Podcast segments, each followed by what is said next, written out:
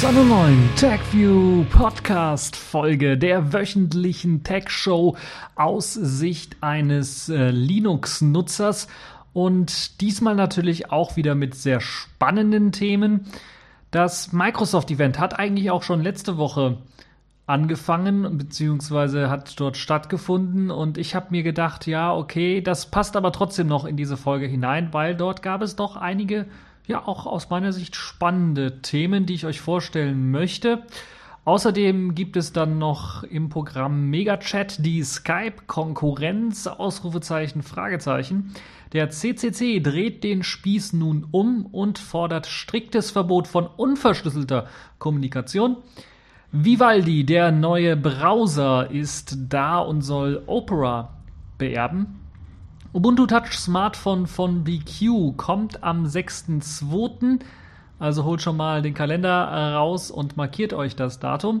Und dann haben wir natürlich auch noch einmal wieder die Kategorien der Woche: Netzpolitik, Spielzeug der Woche, Pfeife der Woche, Spiel der Woche und Selfish der Woche. Also ein recht volles Programm. Ja, fangen wir zunächst einmal an mit dem Microsoft Event. Microsoft hat da ein Event in der letzten Woche, in der vorletzten Woche abgehalten und hat dort einige interessante Dinge vorgestellt. Jetzt sagen natürlich einige von euch, Oh nein, nicht du schon wieder. Aber manchmal muss man halt auch durch solche Themen durch, wie eben Microsoft-Themen. Und ich kann euch versprechen, das ist nicht so schlimm oder schlecht. Das sind aber Dinge, über die darf man nicht diskutieren, die muss man einfach machen. Genau, also gehen wir einfach mal durch, was Microsoft vorgestellt hat und fangen wir mit dem allerersten und sehr spannenden Thema an, denn Microsoft hat anders als das, was man erwartet hat, Windows 10, haben sie auch ein bisschen was an Hardware und eine neue Vision vorgestellt. Das ist ja schon etwas, was bei Microsoft eigentlich seit Jahren gefehlt hat, eine Vision. Und hier scheint der neue Microsoft-Chef dann doch äh, so etwas zu fördern. Zumindest hat Microsoft einen Prototyp der HoloLens vorgestellt. Die HoloLens ja ist so eine Antwort auf Google Glass, würde ich fast schon sagen. Es ist aber keine 1 zu 1 Kopie von Google Glass, sondern es ist mehr. Es ist eine wirkliche Augmented Reality Brille, die natürlich von Windows 10 gepowert und von Microsofts ähm, Ingenieuren natürlich daraufhin optimiert worden ist. Aber diese Brille soll einfach mehr bringen als nur das Anzeigen von Benachrichtigungen oder von einem Navigationsgerät am, oben recht, äh, am oberen rechten Sichtfeld eines Benutzers, sondern es soll die Sicht der Dinge des Benutzers, der Wirklichkeit verändern. Das heißt, man hat zum einen ein Doppelglas, das heißt, man trägt das jetzt nicht äh, irgendwie bei, wie bei Google Glass oben rechts an und guckt dann auf so ein kleines Display, sondern man hat tatsächlich das vor Augen, ein Doppelglas, das man mit beiden Augen halt eben, das beide Augen abdeckt und damit wird einem in der realen Welt auf realen Objekten, beispielsweise einem Tisch, einer Couch, einem Sofa, Objekte dargestellt, eingeblendet, virtuelle Objekte einfach, die aus dem Nichts dort erscheinen. Hologramme im Grunde genommen, deshalb auch der Name HoloLens. Und diese Brille verfügt halt eben über die Möglichkeit, diese Augmented Reality das allererste Mal in einer, sagen wir mal, vernünftigen Art und Weise durchzuführen. In den Demos, die Microsoft da auch gezeigt hat, da gibt es auch ein Demo-Video, ist das sehr schön zu sehen, weil man dort zum Beispiel, Beispiel die Arbeitswelt ein wenig revolutionieren möchte, wenn es darum geht, beispielsweise ein Motorrad äh, einem Motorrad zu designen, einem Ingenieur, der das designen soll, der hat das bisher immer am PC gemacht und musste dann mit Maus und Tastatur das Ganze drehen und gucken, wie das denn da aussieht.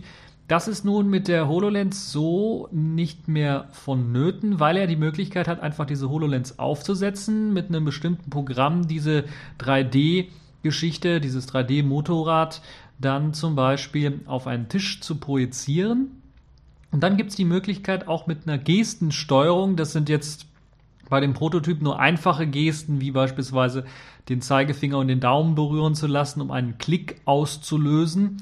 Äh, aber das wird in Zukunft auch möglich sein, dass man dann auch Objekte drehen kann, beispielsweise mit der Hand einfach. Oder was natürlich auch geht, einfach um den Tisch herumgehen, um sich das Objekt von verschiedenen Seiten anzeigen zu lassen. Dazu hat die HoloLens natürlich dann auch die verschiedenen Sensoren mit an Bord, so dass man sich dann beispielsweise dieses, dieses, diesen Design-Prototypen von dem Motorrad ganz genau anschauen kann. Man soll auch die Möglichkeit haben, dann in Zukunft äh, explizite Teile, die zum Beispiel etwas geändert werden sollen, dann auch anzupassen, das eben auch mit Gesten und nicht nur mit der Maus. Aber in dem Video wird noch viel mehr gezeigt. Da werden noch viel mehr Anwendungszwecke gezeigt, die sehr nützlich sein können. Beispielsweise auch die Möglichkeit, wenn man irgendwie was basteln möchte, oder in dem Fall wird jetzt hier was Einfaches gezeigt, wie dass äh, man eine Sanitäranlage ähm, reparieren möchte oder sein Siphon austauschen möchte im Badezimmer und äh, man nicht ganz genau weiß, wie es geht, dann äh, wird einem eine Hilfe angeboten, ein Kumpel oder ein Klempner, der muss nicht vorbeikommen, sondern der sagt einem, wie es geht, indem man dann mit einer Videokonferenz Schaltung ihn dann sehen kann. Er wird dann projiziert einfach in das Sichtfeld hinein. Das erinnert dann doch eher an Google Glass, aber hat dann die Möglichkeit, auch das zu sehen. Dazu muss natürlich eine Kamera in der HoloLens sein, was ich sehe, was ich vor mir habe und die Möglichkeit dann beispielsweise ähm, Pfeile oder Hinweise aufzumalen, wie etwas rumgedreht werden muss, wo etwas gedrückt werden muss, äh, wie es angebracht werden muss. Und ich sehe das dann, weil ich die HoloLens aufhabe, direkt vor meinem Sichtfeld und habe dann die Möglichkeit, äh, diese Aktionen ganz einfach durchzuführen. Und äh, das ist, glaube ich, sehr, sehr fein und sehr, sehr nett gemacht, wie ich finde. Aber natürlich kann man sich noch viel, viel mehr Spielräume vorstellen für diese äh, Geschichte, für diese Idee dieser Verschmelzung von Realität und Hologramm oder Virtualität, der sogenannten Augmented Reality. Beispielsweise ganz normal, wenn ich am Abend entspannen möchte und ich habe zum Beispiel keinen großen Fernseher oder sowas bei mir stehen in der Bude. Muss ich ja auch gar nicht dann mehr, weil ich kann das TV-Programm dann auch per HoloLens einfach auf einer freien Fläche, auf einer Tapete beispielsweise projizieren lassen und die bleibt dann dort auch, diese Fläche, und agiert wie ein Fernseher. Das heißt, wenn ich im Zimmer herumlaufe, kriege ich auch diesen anderen Betrachtungswinkel beispielsweise. Und das ist sicherlich eine schöne Sache, weil das natürlich dann auch, dadurch, dass ich den Ton auch nur über die Augmented Reality Brille bekomme, keinen anderen Bewohner, wenn ich beispielsweise noch äh, ja andere Bewohner habe, in der WG beispielsweise oder was weiß ich, einen Partner, der wird dann durch eben mein Fußball gucken zum Beispiel nicht belästigt. Und das ist, glaube ich, also gar nicht mal so dumm. Die Idee ist wirklich richtig genial gemacht und die Videos dazu zeigen auch, dass sich Microsoft richtig Gedanken gemacht hat, äh, wie man diese HoloLens in verschiedenen ähm, Möglichkeiten dann auch benutzen kann. Simple Gesten sollen dann einem erlauben, auch die Objekte zu vergrößern oder zu, zu verkleinern, beispielsweise das Fernsehbild zu vergrößern oder zu verkleinern. Also solche Geschichten sollen möglich sein. Es soll eine Interaktionsmöglichkeit auch mit der Maus geben. Das ist auch sehr schön. Beispielsweise wird da einem gezeigt, wie man am Computer zum Beispiel die Marsoberfläche sich anschaut und dann die HoloLens aufsetzt und auf einmal in seinem hinteren Teil des Zimmers ein Teil dieser Marsoberfläche auch projiziert bekommt. Und dann hat man die Möglichkeit, mit der Maus einfach rüber zu gehen auf dieses projizierte Zimmer und dann dort bestimmte Sachen anzuklicken äh, und zu verändern. Also solche Möglichkeiten soll es dort auch geben, was sicherlich auch sehr interessant ist. Dann natürlich, äh, hier wird auch so eine Art Minecraft-Simulation gezeigt, die sich dann verteilt über das ganze Zimmer, wo man dann halt wie man es vielleicht früher mal als Kind gemacht hat, mit Lego-Klötzchen alles vollgebaut hat, seine eigene kleine Welt gebaut hat, hat man jetzt hier die Möglichkeit, eben äh, mit Minecraft-Klötzchen dann äh, und der HoloLens sich seine kleine eigene Welt aufzubauen und die Welt, die man nur selber dann sehen kann. So eine Erweiterung der Fantasie vielleicht ein wenig. Ähm, naja, das hat auf jeden Fall sehr interessante und auch praktische Zwecke des Einsatzes, aber natürlich dann auch äh, äh, sehr ja kreative Möglichkeiten, weil Leute natürlich dann auch vielleicht zu einem kreativen Beruf, wie, be wie, beispielsweise das nicht nur der Ingenieurberuf, sondern vielleicht auch ähm, Schreiner oder was weiß ich dazu angeregt werden, weil sie die Möglichkeit haben, erst einmal in einer virtuellen Realität das Ganze auszuprobieren und die ist kein flacher Bildschirm auf dem Tisch, sondern die befindet sich in der wirklichen Realität und da wird einfach ein Hologramm eingeblendet und man hat die Möglichkeit dann mit dem Hologramm zu interagieren und äh, Dinge zu verändern und, und aufzubauen und das ist wirklich sehr schön gemacht, muss man ganz ehrlich sagen. Äh, gibt natürlich dann auch so Möglichkeiten, auch simple Möglichkeiten, wie beispielsweise sowas zu sagen, okay, ich setze hier meine HoloLens auf und habe dann beispielsweise in meinem, neben meinem Bücherregal meine Musikanlage. Theoretisch, also die wird da virtuell nur dargestellt, man muss sie nicht in Wirklichkeit haben und man kann diese virtuelle Musikanlage dann aufdrehen oder anmachen und dann hört man auf seiner HoloLens halt eben Musik. Das gleiche Konzept wie eben bei dem Fernseher. Natürlich kann man auch ganz simpel das Ganze auch mit der Xbox One in dem Fall oder vielleicht auch der PlayStation 4 oder anderen Computerspielen äh, in Zusammenhang bringen und die Möglichkeit dann eben äh, auch Computerspiele mit der HoloLens spielen zu können, indem einfach, wie es herkömmlich auch der Fall ist, auf einer flachen Wand oder sowas eben das Computerspiel dargestellt wird und man mit seinem Controller das dann auch ganz normal steuern kann, nur als niemand anders das Computerspiel sieht oder dadurch gestört wird. Ich finde das Konzept sehr, sehr gut. Ich kann mir noch nicht vorstellen, dass das in der ähm, ja, in der Welt draußen richtig gut funktioniert, aber es gibt natürlich schon Beispiele von Augmented Reality Brillen, beispielsweise hier in Köln weiß ich davon, dass es so eine mittelalterliche Schnitzeljagd gibt, wo man sich halt dann so eine HoloLens-ähnliche Augmented Reality-Brille anziehen muss. Die sieht natürlich äh, noch ein bisschen was altertümlicher aus, also muss man mehr rumschleppen, damit das auch wirklich funktioniert. Und man sich dann durchs mittelalterliche Köln oder durch das äh, Römerzeitalter äh, und, und äh, die verschiedenen äh, Kölner Wahrzeichen dann ähm, durchgehen kann und eine Schnitzeljagd betreiben kann, also ein bestimmtes Ziel dann auch äh, hat und dann bestimmte Sachen, Punkte erreichen kann und suchen muss und dann auch finden kann. Das ist natürlich eine sehr, sehr interessante Idee und könnte vielleicht dann in den nächsten Jahren dann doch vielleicht auch äh, einen Boom auslösen. Zumindest finde ich das hochinteressant und muss äh, meinen Hut quasi davor nehmen, was Microsoft hier geleistet hat, denn das ist äh, wirklich nicht schlecht. Das heißt, wir haben jetzt äh, eine Zukunftsvision aller, äh, sagen wir mal, Star Trek Holoraum, nur halt eben mit Hilfe einer Holobrille. Und das ist, glaube ich, eine gute Zukunftsvision und eine, die sich auch umsetzen lässt. Jetzt müssen wir natürlich schauen, wie, inwieweit Microsoft das auch umsetzen kann, was in den Demos da gezeigt worden ist ähm, weil nur wenige wirklich auch an den Prototyp zu Gesicht bekommen haben und die Möglichkeit gehabt haben, das auszuprobieren. Deshalb schätze ich, dass es mindestens noch zwei, drei Jährchen dauert, bis Microsoft dann auch so weit ist, äh, da wirklich was vernünftig Lauffähiges dann zu zeigen. Der breiten Öffentlichkeit zu zeigen. Vielleicht überraschen sie mich auch, aber da müssen wir mal schauen. Ähm, momentan ist das alles so ein bisschen Geheimniskrämerei und vielleicht wollten sie auch nicht ganz äh, die Show stehlen von ihrem Hauptprodukt und äh, da muss man sagen, äh, da müssen sich einige Give yourself to the dark side.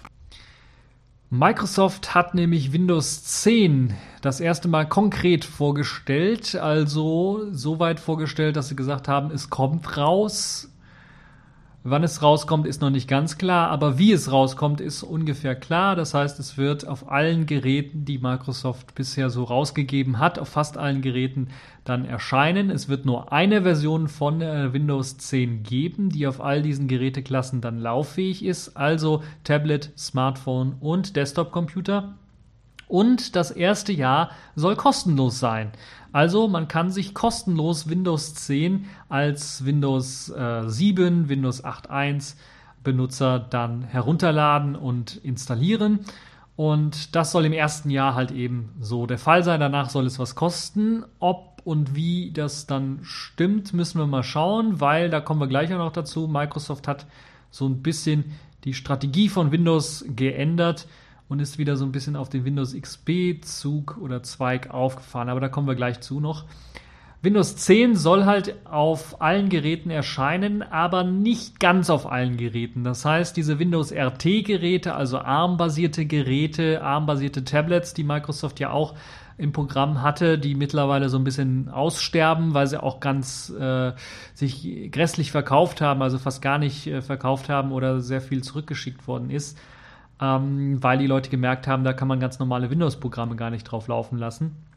Die werden von dieser Upgrade-Möglichkeit ausgeschlossen. Es wird auch eben äh, Windows 7, Windows 8.1 und Windows Phone 8.1 unterstützt. Das heißt, auch Windows Phone 7 Geräte sind äh, bei diesem Upgrade nicht mit dabei. Es gibt aber einige Windows Phone 7 Geräte, soweit ich weiß, die man auch auf Windows Phone 8 upgraden kann. Also dort dürfte es vielleicht die Möglichkeit geben, zumindest besteht die Hoffnung, dann auf Windows 10 upgraden zu können. Die neueren Lumia-Geräte werden wahrscheinlich alle auf Windows 10 halt äh, geupdatet werden können. Und ja, Windows 10 kommt halt mit einer Reihe von Änderungen daher. Ich weiß gar nicht, ob ich das schon mal vorgestellt habe, aber es gibt eben das Startmenü wieder zurück. Das heißt, man hat sich für den Desktop-Nutzer eben wieder auf den klassischen Desktop von Windows 7 ähm, zurückbesinnt und eben das klassische Startmenü zurückgebracht, aber nicht mehr so klassisch, wie es einmal aussah, sondern man hat natürlich so ein bisschen die Metro-Welt oder die Modern UI, also die Kacheloberfläche mit der ja, Desktop-Oberfläche endlich verschmolzen, würde ich mal fast sagen. Das heißt, es gibt jetzt die Möglichkeit, eben nicht nur im Startmenü dann die Kachelansicht dann in der verkleinerten Form dort zu sehen und Kachel und Widgets dort abzulegen, sondern es gibt jetzt auch die Möglichkeit, die ganz normalen Kachel-Applikationen als Fenster in dem Desktop-Modus laufen zu lassen, was natürlich sehr viel Sinn macht und die dort zu verkleinern, zu vergrößern, zu schließen, ganz normal per X, wie man es äh, gewohnt ist, per X-Schaltfläche oben rechts. Das ist also alles äh, wieder mit dabei. Neu hinzugekommen ist die Suche, die man auch von Windows Phone 8.1 her kennt, nämlich Cortana. Das heißt, die Suche, die nicht nur eben auf Texteingaben reagiert und sehr gute Suchergebnisse liefert, mit Hilfe von auch der, der Web Engine und äh, dem Internet, sondern auch natürlich eine gute Sprachunterstützung hat und man so einfach sagen kann, okay, ähm, Cortana, ähm, mach mir mal einen Termin für 10 Uhr nächste Woche oder so und dann wird eben so ein Termin angelegt. Solche Geschichten sind also möglich und schön, dass das jetzt auch in das äh, Windows-Betriebssystem dann Einzug äh, erhält. Ja, was kann man noch so zu Windows 10 sagen? Das meiste ist eigentlich schon gezeigt und gesagt worden. Es soll das beste Windows sein aller Zeiten. Äh, Microsoft ist natürlich bei jeder Windows-Vorstellung eigentlich mit diesem Satz unterwegs. Es soll sogenannte Universal Apps geben, also Anwendungen, die auf Desktop, Smartphone und auf dem Tablet mit dem gleichen Programmcode laufen sollen. Dazu wird wahrscheinlich auf diese Modern UI sehr stark gesetzt, weil die halt eben diese Skalierung hinbekommen soll. Zumindest in Windows 10 äh, wird es halt eben gezeigt. Ähm, es gibt auch die Möglichkeit äh, für Ribbons nun, also oder eine ähnliche Sache, Geschichte wie bei Ribbons auch auf den Smartphones darstellen zu können. Und das könnte sehr spannend sein. Davon habe ich allerdings noch nichts dazu richtig gesehen. Und die Vision des Convergence rückt also sehr, sehr stark nahe. Man hat also auch die Möglichkeit, jetzt zum Beispiel, wenn man sich so ein Windows 10 Tablet kauft und da eine Tastatur dran hängt, dann springt das automatisch aus dem Kachel-Tablet-Modus in diesen Desktop-Modus oder fragt einen, wollen Sie in den Desktop-Modus wechseln und dann hat man die Möglichkeit, in den Desktop-Modus zu wechseln und das Gerät als ganz normales ja, Notebook-Gerät dann zu benutzen. Von den äh, Hardware-Daten ist es ja meistens so, dass diese Tablets meistens sehr stark ausgestattet sind, dass sie mit Notebooks mithalten können. Ähm, das also eine sehr, sehr nette Geschichte, wie ich finde.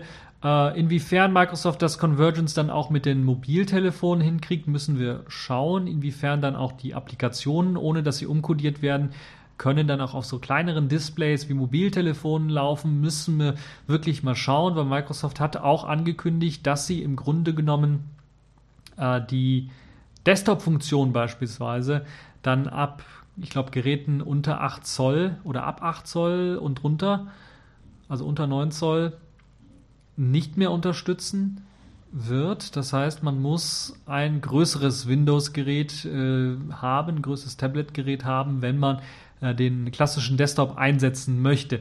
Ich weiß nicht, ob Microsoft da nicht auch auf den Fehler setzt, den sie mit Windows RT hatten, wo es dann diese klassischen Windows-Applikationen nicht gab und diese klassische Oberfläche im Grunde nicht gab, also die Möglichkeit, klassische Anwendungen auszuführen. Inwiefern und inwieweit das dann bei Windows 10 der Fall sein wird, also ob es dann beispielsweise nicht die Möglichkeit gibt, klassische Windows-Anwendungen wie beispielsweise Office dann auszuführen oder den VLC-Player in einer nicht äh, Modern UI-Umgebung auszuführen, müssen wir dann schauen. Sehr schön finde ich, dass Microsoft zumindest daran gedacht hat, den ganz normalen Desktop-Modus, gerade bei größeren Displays, Microsoft hat da auch Displays äh, für, also richtige Fernsehdisplays mit 50 und mehr Zoll vorgestellt, die dann mit Windows ausgestattet sein sollen, ein Touch-Display beinhalten sollen und vor allen Dingen als Konferenzsysteme, Videokonferenzsysteme eingesetzt werden sollen.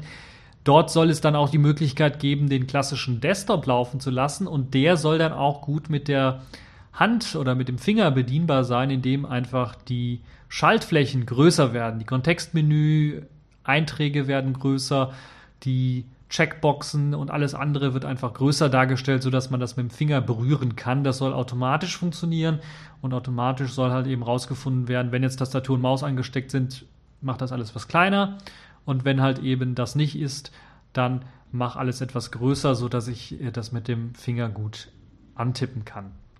Ja, eine schöne Sache, wie ich finde. Ähm, Müssen wir mal schauen, was aus Windows 10 wird, wann es dann wirklich auch herauskommt. Eine erste Preview-Version ist jetzt, äh, war eigentlich angekündigt, dass es zum Event rauskommt, ist aber dann äh, eine Woche später etwa rausgekommen. Also jetzt in dieser Woche ist es dann rausgekommen. Äh, und ähm, ja, in 25 Sprachen ist das erschienen auch. Und diese Bedienoberflächenumschaltung, die sich Continuum nennt, äh, ist auch bereits äh, mit enthalten. Das heißt, wer so ein Tablet hat mit eben einer Tastatur und das ausprobieren möchte, kann das auch einmal ausprobieren. Es gab da ein paar Verzögerungen wegen technischer Probleme, deshalb ist das eine Woche später erschienen, diese Technical Preview, aber die kann man sich dann jetzt schon mal anzeigen äh, oder anschauen. Ja, ähm, die Vision hinter Windows 10 und deshalb ist das auch erst einmal kostenlos, ist, dass man Windows von einer reinen Softwareplattform oder einer reinen Software, wo man sagen würde, okay, ich habe jetzt eben ein Softwareprodukt, das gebe ich jede zwei Jahre raus und verkaufe das dann. Also wie wir das eigentlich bisher hatten. Ähm, bis eben auf Windows XP, wo Microsoft noch einen anderen Weg gefahren ist und, sehr, und es sehr, sehr lange gedauert hat, bis dann Windows Vista auch rauskam als Nachfolger hat man jetzt dann doch wieder diesen Windows XP-Weg eingeschlagen. Den, der hat bei, war bei Windows XP noch nicht so erfolgreich, vielleicht auch, weil Microsoft ein wenig zu früh dran war und die Infrastruktur und vielleicht auch die äh, Bevölkerung einfach, die oder die Nutzer einfach nicht bereit waren, das so zu akzeptieren, obwohl ein Großteil natürlich sehr lange bei Windows XP geblieben ist oder teilweise immer noch ist. Äh, da kann ich nur sagen, äh, Lol schnell umsteigen auf was Neueres äh, oder was Besseres oder was Sicheres. Also man kehrt zurück zu Windows as a Service, das heißt der Möglichkeit, man wird Windows 10 dann kostenlos erhalten, zum Anfixen natürlich.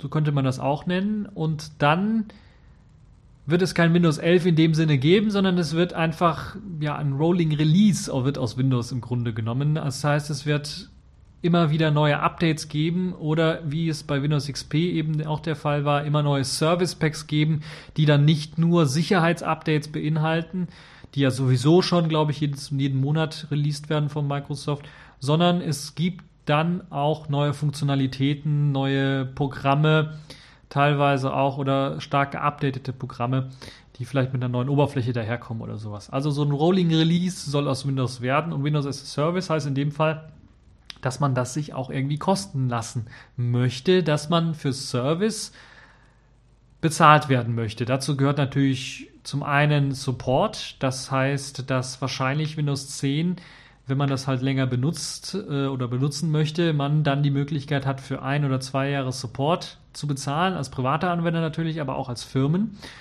hat den großen Vorteil für Firmen, okay, ich installiere mir mein Windows 10 einmal und kann das immer wieder updaten und muss dann nicht irgendwie nach äh, äh, ein paar Jahren, wenn dann halt eben das alte Windows 10 nicht mehr unterstützt wird und theoretisch ein Windows 11 rauskommt, dann äh, irgendwann mal vielleicht auch neue PCs kaufen oder halt eine, neue Version kaufen, das einspielen.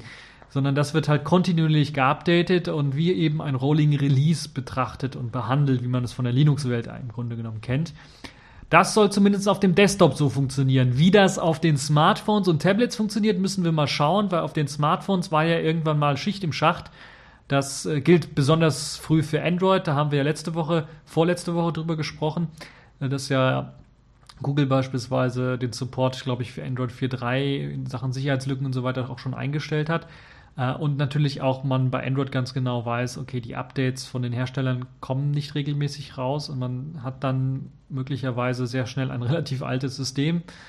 Äh, und das gab es bei den Phones bei Windows momentan auch. Wenn wir uns an Windows Phone 7 erinnern, da gab es nicht für jedes Windows Phone 7, eigentlich für die wenigsten Windows Phone 7 Geräte auch ein Update für äh, oder auf Windows Phone 8.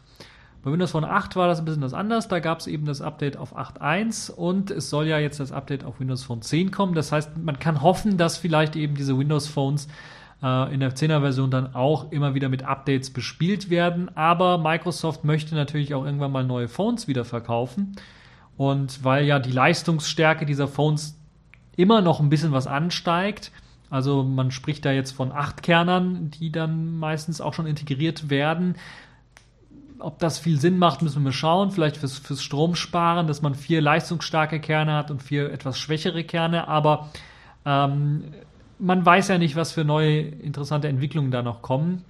Aber man ist jetzt mittlerweile soweit auch bei den Microsoft Lumia Phones, dass man im Grunde genommen einen Entwicklungsstand erreicht hat, wo diese Geräte flüssig und gut laufen und wo äh, man nicht unbedingt jede, jede paar Jahre ein Hardware-Update braucht, äh, damit das Ganze etwas besser flutscht und schneller läuft und so weiter und so fort. Man weiß aber nicht, was die, was die Entwicklung bringt, gerade im mobilen Bereich, in, bei Webseiten und so weiter und so fort. Da könnte es natürlich durchaus der Fall sein, dass irgendwann mal, jetzt steht zum Beispiel VP9 vor der Tür, Google hat sein YouTube auf HTML5 standardmäßig geschaltet, setzt da sehr viel VP9 ein und da merken sogar einige Desktop-Nutzer unter dem Firefox beispielsweise oder dem Chromium, dass das ein bisschen was langsamer läuft, erst einmal als äh, zum Beispiel der Flash-Player mit H264. Was natürlich dem Codec ein bisschen geschuldet ist, dass der noch nicht so richtig optimiert ist und dass es meines Wissens nach noch keine Hardware-Dekodierung in den Grafikkarten oder in den Grafikchips für eben diesen Codec gibt. Äh, Gerade bei ARM-Geräten dürfte das und die Windows Phones und natürlich auch viele andere Smartphones setzen eben auf ARM, dürfte das zum Problem werden. Da müsste man also mehr als nur ein Software-Update machen, um dann auch äh, solche Sachen, solche Entwicklungen abfedern zu können. Aber im Grunde genommen ist das, glaube ich, eine gute Idee. Dieses äh, Windows as a Service wurde ja mit Windows XP damals schon angedacht, dass Windows XP so die letzte Version ist und wir machen einfach nur Upgrades und Updates. Hat man auch eine lange Zeit durchgehalten, aber man hat gemerkt, es ist noch nicht so weit. Und dann kam eben die Entwicklung von Windows Vista und man ist wieder auf das alte Release-Modell umgestiegen, so ein bisschen. Man hat auch seine eigenen Versionen, Visionen, die man hatte, als damals noch, äh, wie hieß es damals noch, Windows das die, die Beta, also als Windows äh, XP in der Beta noch war und die ganzen Geschichten und Visionen, die man da hatte, wie man Windows XP in Zukunft entwickeln möchte, da gab es ja schon dieses Windows as a Service als Grundgedanken. Sie hatten, hat noch nicht den Namen so gehabt. Äh, das hat man auch nicht durchgehalten so richtig. Äh, dieses richtige Rolling Release aus Windows XP ist nicht geworden und das ist halt eben jetzt äh, ein paar Jährchen danach dann doch mit Windows 10 soll es dann eben der Fall sein. Und ich glaube, Microsoft hat jetzt auch die Infrastruktur, die nötige Infrastruktur dafür geschaffen. Der Kernel wurde soweit optimiert und ausgebaut. Bei Windows XP gab es halt noch sehr, sehr viele alte NT- Kernel-Geschichten und äh, alte Frameworks, die einfach ausgemerzt werden mussten mit Vista und dann verbessert werden mussten mit Windows 7. Und äh, jetzt eben mit Windows 8 ist man auf einem Stand äh, angelangt, wo man sagen kann, wir kümmern uns um die Oberfläche und die hat man dann mit Windows 10, so hoffe ich, dann äh, ein bisschen was perfektioniert, äh, ein bisschen was mehr angepasst, sodass dieses Continuum oder Convergence dann besser funktioniert. Ja, also das eben Windows 10. dass dann auch äh, as a Service laufen soll und dann ja, aktualisiert werden soll. Das wird auch das äh, Geschäftsmodell dann sein, äh, Support dafür zu leisten. Aber eventuell wird es dann auch für Updates in Zukunft äh, dann auch für Geräte, die beispielsweise älter als drei Jahre sind oder älter als zwei Jahre sind, äh, wird es dann Leute geben, die dann für diese Updates bezahlen müssen. Äh, ich bin mir relativ sicher, dass dieses Modell nur dann wirklich tragfähig sein wird, wenn man Windows 10 auch wirklich kostenlos runterladen kann und das nicht nur für ein Jahr lang, sondern für immer. Dass vielleicht der Upgrade-Prozess, das könnte durchaus sein, von Windows 7 auf Windows 10 etwas kostet, wenn man nach, äh, wenn man das mehr nicht in diesem Jahr, also diese einjahres kostenlose Version von Windows 10 macht, sondern wenn man es später macht, dass es dann etwas kosten könnte, wenn man so ein Upgrade machen möchte. Aber dass die Version an sich, wenn man die ganz normal installieren möchte als Vollversion, dass man äh, das dann jederzeit kostenlos bekommt. Inwiefern und inwieweit sich das dann auf OEM und PC-Hersteller dann anpassen wird oder ändern werden muss oder ändern wird, werden wir dann mal schauen. Äh, Windows 10 ist ja noch, ähm, wird vielleicht dieses Jahr fertig, bin mir nicht sicher, äh, aber lässt noch auf sich warten. Da müssen wir also nochmal schauen. Ja, ich bin fast am Ende. Es gibt noch ein Thema, das auch auf der Microsoft-Konferenz angesprochen worden ist, das dann auch natürlich mit Windows 10 zusammenarbeiten soll. Und das soll so eine Art Home-Automatisierungssystem sein, ähnlich wie man es von HomeKit von Apple her kennt.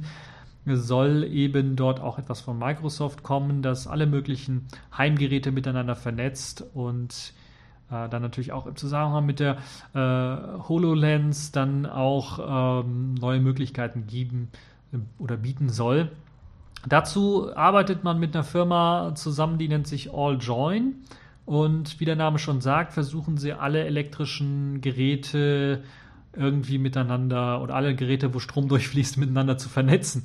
So könnte man das Ganze auch nennen. Und hat, äh, man hat durchaus sehr interessante Ideen schon mal da vorgestellt. Beispielsweise, äh, wenn man die Kühlschranktür aus Versehen offen lässt, merkt das die Kühlschranktür und ähm, benachrichtigt dann den ganz normalen Benutzer oder der eben im Haus da wohnt durch ein rotes äh, Alarmblinken der LEDs in seinem Wohnzimmer beispielsweise. Das könnte durchaus möglich sein. Oder durch einen Signalton am Handy, eine SMS ans Handy, solche Geschichten. Das soll eben also auch möglich sein. Also nicht SMS in dem Sinne, dass das übers GSM-Netz irgendwie läuft, sondern das wird dann so eine Benachrichtigung aufs Handy einfach sein. Also lo lokal mit hoher Wahrscheinlichkeit. Solche Geschichten sind halt eben auch sehr interessant. Da gibt es auch ein kleines Videochen zu dem Artikel, wo ihr das dann auch sehen könnt. In dem Fall ist es jetzt hier, glaube ich, eine, eine kleine Kühltruhe, wo dann halt das Bier kalt gestellt werden soll. Was könnte es was anderes sein?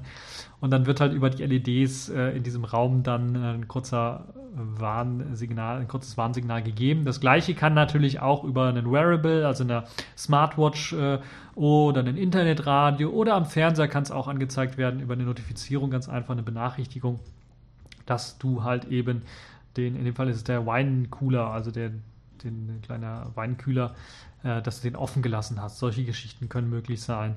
Äh, es kann natürlich auch, äh, was ich sehr nett finde, wenn ich daran denke, das ist mir zumindest, als ich das gesehen habe, in den, in den Kopf gekommen. Natürlich erst einmal habe ich an Star Trek gedacht und roter Alarm, äh, weil natürlich diese LEDs ganz normal leuchten können, aber dann auch äh, rot leuchten können, also ihre Farbe ändern können und dann halt so ein An- und Ausgehen können und dann roter Alarm. Äh, das wäre natürlich auch sehr nützlich für Leute beispielsweise, die ähm, Probleme haben im Hören und da klingelt an einer Tür beispielsweise. Da gibt es ja jetzt auch schon Lösungen, dass dann halt eben nicht nur die Klingel klingelt, sondern dass dann auch so eine Lampe an und ausgeht. Wäre natürlich im Wohnzimmer noch besser, wenn halt eben die Lampen, die sowieso da leuchten, irgendwie an und ausgehen. Und man hört es, äh, man sieht es, man merkt es dann und kann dann die Tür aufmachen.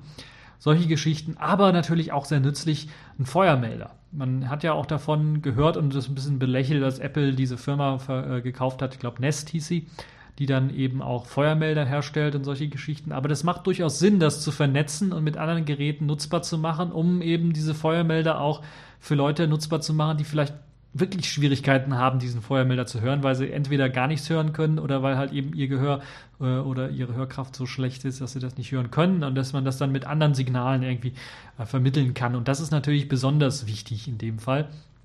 Äh, wenn man im Bett liegt beispielsweise und gerade schläft oder sowas und den Feuermelder nicht in der Lage, den Feuermelder zu hören, ist es natürlich besonders schlecht. Dann reicht es natürlich, wenn man eine, eine Armbanduhr oder irgendwas hat, was dann anfängt zu vibrieren und äh, man irgendwie dadurch aufgeweckt wird. Ähm, also die Idee hinter diesem vernetzten Heim sind, die Ideen sind sehr interessant und sehr spannend. Ich habe nur immer im Hinterkopf die Befürchtung, dass das Ganze irgendwie nicht alles lokal irgendwie läuft, sondern dass das alles, dass man so ein bisschen der Firma, die das Ganze herstellt und diese Vernetzung macht, dass man so ein bisschen die Geräte und die Kommunikation der Geräte aus der eigenen Hand gibt und diesen Firmen in die Hand gibt. Die Möglichkeit also, dass eine Firma ganz genau weiß, dass ich meinen Kühlschrank offen stehen gelassen habe. Äh, solche Geschichten. Oder dass die Firma genau weiß, welchen Radiosender ich besonders gerne höre oder was für äh, Nachrichten ich auf meiner Smartwatch oder meinem Smartphone oder meinem Fernseher ganz genau schaue. Ähm, also so ein mulmiges Gefühl bleibt da so ein bisschen. Gerade nach Edward Snowden und der ganzen Geschichte ist das durchaus nicht unrealistisch, dass solche Daten dann nicht nur eben von den Firmen gesammelt werden, um natürlich mehr Geld zu verdienen oder eben Werbung zu schalten, speziell und so weiter und so fort und damit Geld zu verdienen, sondern dass das natürlich auch sehr nützliche Ideen für oder sehr nützliche Produkte sein können für die Geheimdienste, um Leute noch besser ausspionieren zu können. Weil sie dann halt eben keinen Durchsuchungsbefehl haben müssen, um reinzugehen und zu sehen, was läuft bei dem auf dem Computer oder auf dem Fernseher oder im Radio, was hört er sich für Radio an oder sowas, sondern man kann das dann halt alles aus den Daten heraus äh, lesen, die halt in diesem vernetzten Home, im vernetzten Haus sind. Nun ja, das ist so meine Befürchtung so ein bisschen, deshalb bin ich da ein bisschen was zwiegespalten, aber die Idee an sich ist schon sehr faszinierend, dass man halt eben so einen Haushalt hat, dass äh, der äh, dann vernetzt ist, der miteinander kommuniziert ist, ein bisschen intelligenter ist als das, was wir heutzutage so haben und der natürlich dann auch angepasst ist an unser immer hektisch werdendes Leben. Weil wenn ich mich so erinnere, ja, damals haben die Leute auch ohne Feuerbilder gelebt und es äh, gab halt nicht solche Probleme oder sie haben halt eben auch, äh, waren vielleicht ruhiger und haben dann darauf geachtet, die Kühlschranktour vernünftig, Kühlschranktür vernünftig zuzumachen oder haben sich dann geärgert, wenn sie es nicht gemacht haben und das äh, Eisfach oder sowas dann geschmolzen ist und man dann eine Wasserlache hatte.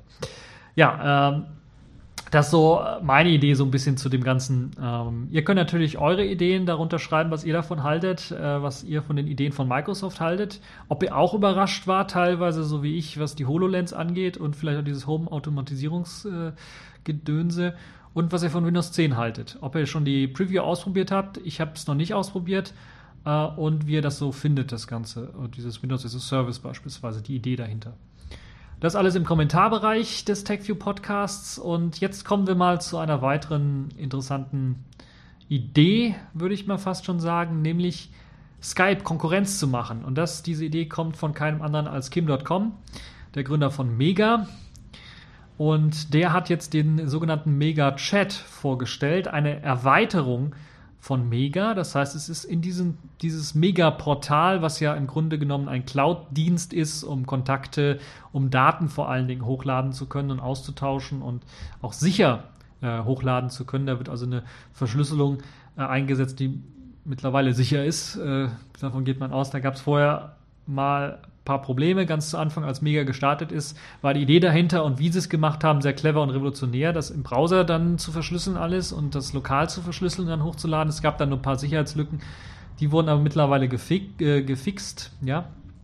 Und jetzt wird eben neben diesem Datentransferdienst auch MegaChat vorgestellt, der im Grunde genommen ja so ja, eine Art App ist für eben auch diese, diesen Cloud-Dienst. Das heißt, Datentransfers sind hier angesagt, wie man es bei Skype kennt, sollen dann möglich sein, auch von großen Daten. Die werden natürlich dann über die über den Datenaustauschdienst eben Mega mit den 50 Gigabyte, die man dort dann kostenlos bekommt, wenn man sich anmeldet, beispielsweise, oder dann halt mehr, wenn man mehr braucht, halt geleitet, sodass man immer noch eben da irgendwie Speicher hat. Das ist also kein Peer-to-Peer-Datensharing oder sowas. Hat aber den Vorteil, dass die Daten dann verschlüsselt werden ähm, und dann dieser Austausch stattfindet, dass der Austausch dann auch, dass man seinen eigenen Computer oder seinen eigenen Mega-Chat-Client nicht die ganze Zeit offen lassen muss für den Dateiaustausch, sondern macht das nur einmal, lädt das dabei mega hoch und dann kann jederzeit der Kollege das äh, wieder runterladen,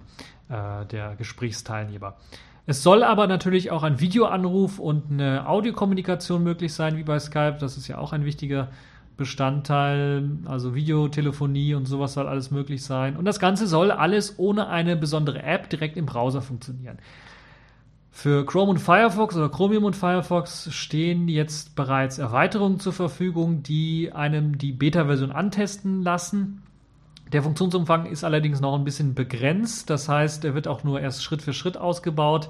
Das heißt, äh, was äh, wir jetzt haben, ist äh, die Möglichkeit der Audiokommunikation, was noch fehlt. Und natürlich Audiokommunikation und ich glaube auch Datenaustausch. Was noch fehlt, ist ein Textchat, dass man also Texte-Nachrichten schreiben kann und die Videokonferenz, die fehlt noch.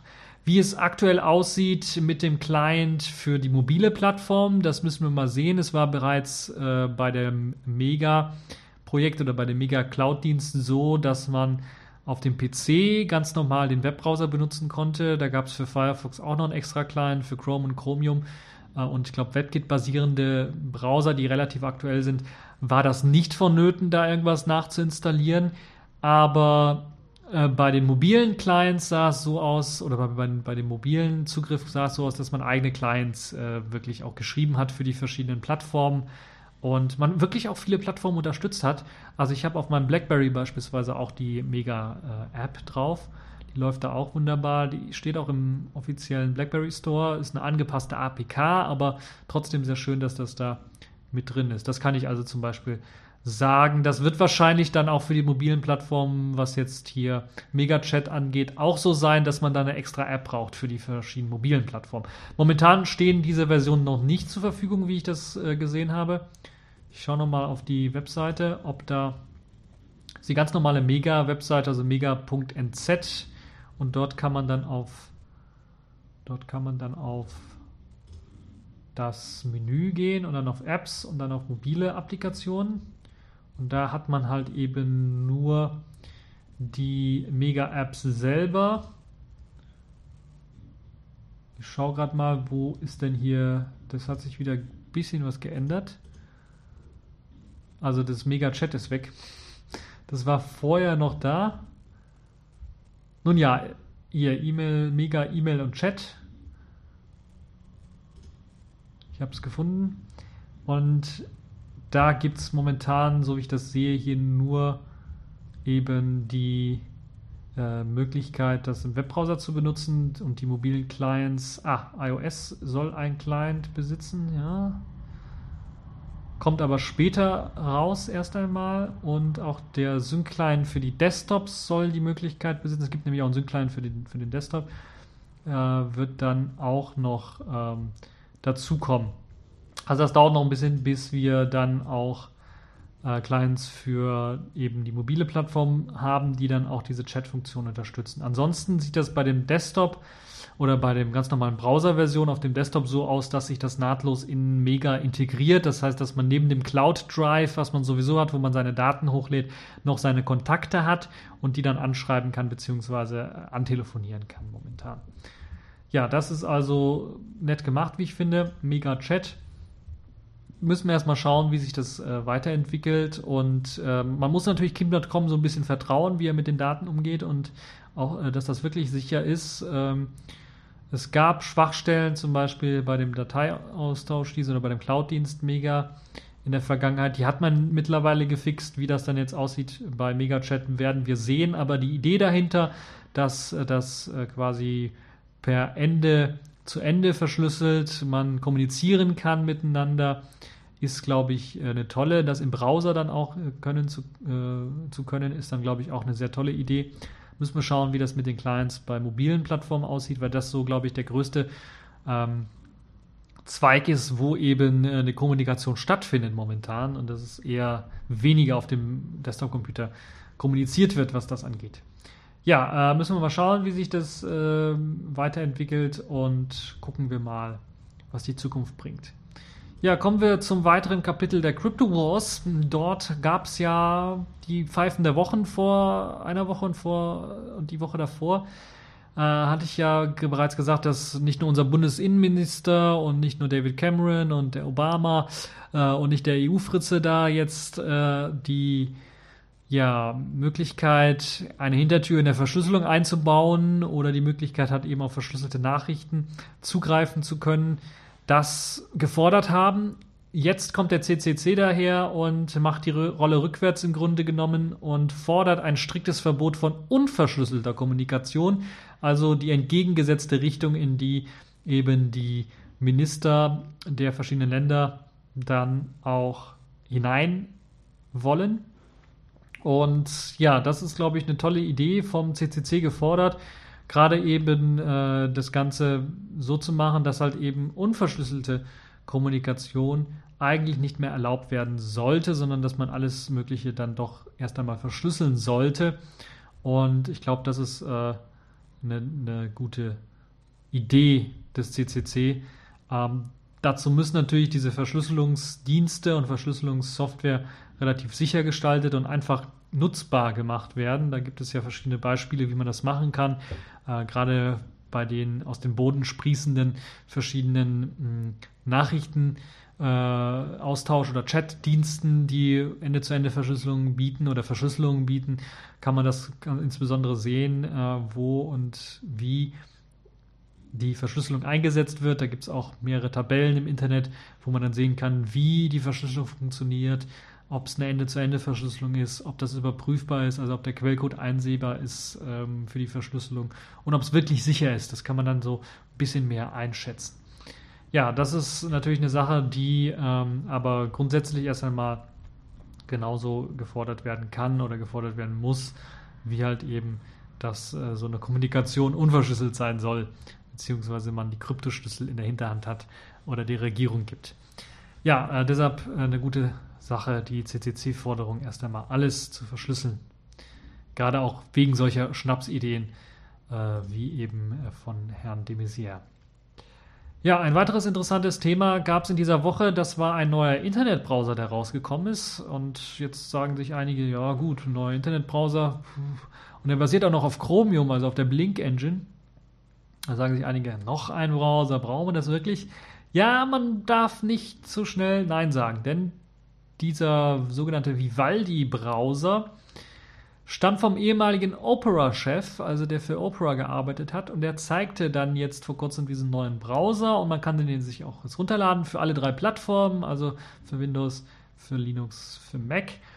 Und äh, kommt mit einigen Features daher, die man von Opera geliebt hat und die man dort von da auch kennt, aber in einer neuen modernen Bedienoberfläche. Äh, die Oberfläche erinnert natürlich zunächst einmal an den minimalistischen Aufbau, den man von äh, Chromium oder Chrome her kennt, hat aber äh, einen kleinen dezenten mm, unteren Balken, wo man dann halt die Möglichkeit hat, wie man es von Opera her kennt, dann eine Seitenleiste einblenden zu lassen oder stufenlos in der Webseite zoomen zu können oder Bilder laden, an- und auszuschalten. Solche Geschichten sind da mit drin. Sehr schön sind die Features von diesem Vivaldi-Tablet. Da gibt es beispielsweise die Möglichkeit, dass man oder es wird automatisch werden Tabs eingefärbt. Das gab es ja auch bei Opera, dass Tabs automatisch eingefärbt werden. Hier in dem Fall wird ein bisschen was mehr als der Tab eingefärbt, sondern auch die Bedienelemente werden verändert. Das heißt, der Hintergrund, äh, wo eben der Vorwärts- und Zurück-Knopf, der Home-Knopf, der Reload-Knopf angezeigt wird, bekommt ebenfalls die Hintergrundfarbe dieses, äh, dieses Tabs und die Icons selber, also die Knöpfe selber, passen sich natürlich dieser Farbe an. Das heißt, werden beispielsweise bei einer roten, äh, beim roten Hintergrund oder beim dunklen Hintergrund wird es weiß, bei einem helleren Hintergrund wird es dann halt eben schwarz geschaltet. Das ist schon mal sehr schön gemacht. Das weitere Tolle ist, dass sich äh, das der Webseite anpasst, die Farbe. Das heißt, da wird einfach nicht randommäßig eine Farbe genommen, sondern die Farbe, die der Webseite am ehesten entspricht.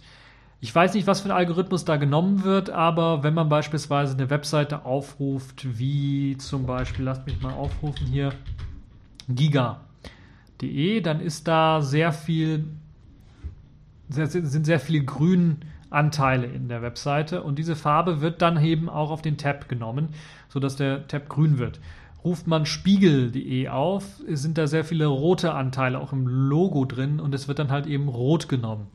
Es kann durchaus sein, dass eben die Pfeff-Icons ausgewertet werden und dass eben der Hauptfarbanteil, der in den Pfeff-Icons angezeigt wird, dort einfach genommen wird und dann als Tab-Hintergrund genommen wird. Ich weiß nicht ganz genau, wie es technisch abläuft, aber man kann reinschauen, weil eben der Quellcode, soweit ich weiß, offen steht. Ähm, basiert ja auf Chromium und da müsste es eben die Möglichkeit geben, reinzuschauen. Lasst mich nicht lügen. Also ich sehe es momentan gerade nicht, dass da irgendwie eine Möglichkeit besteht, in den Quellcode reinzuschauen.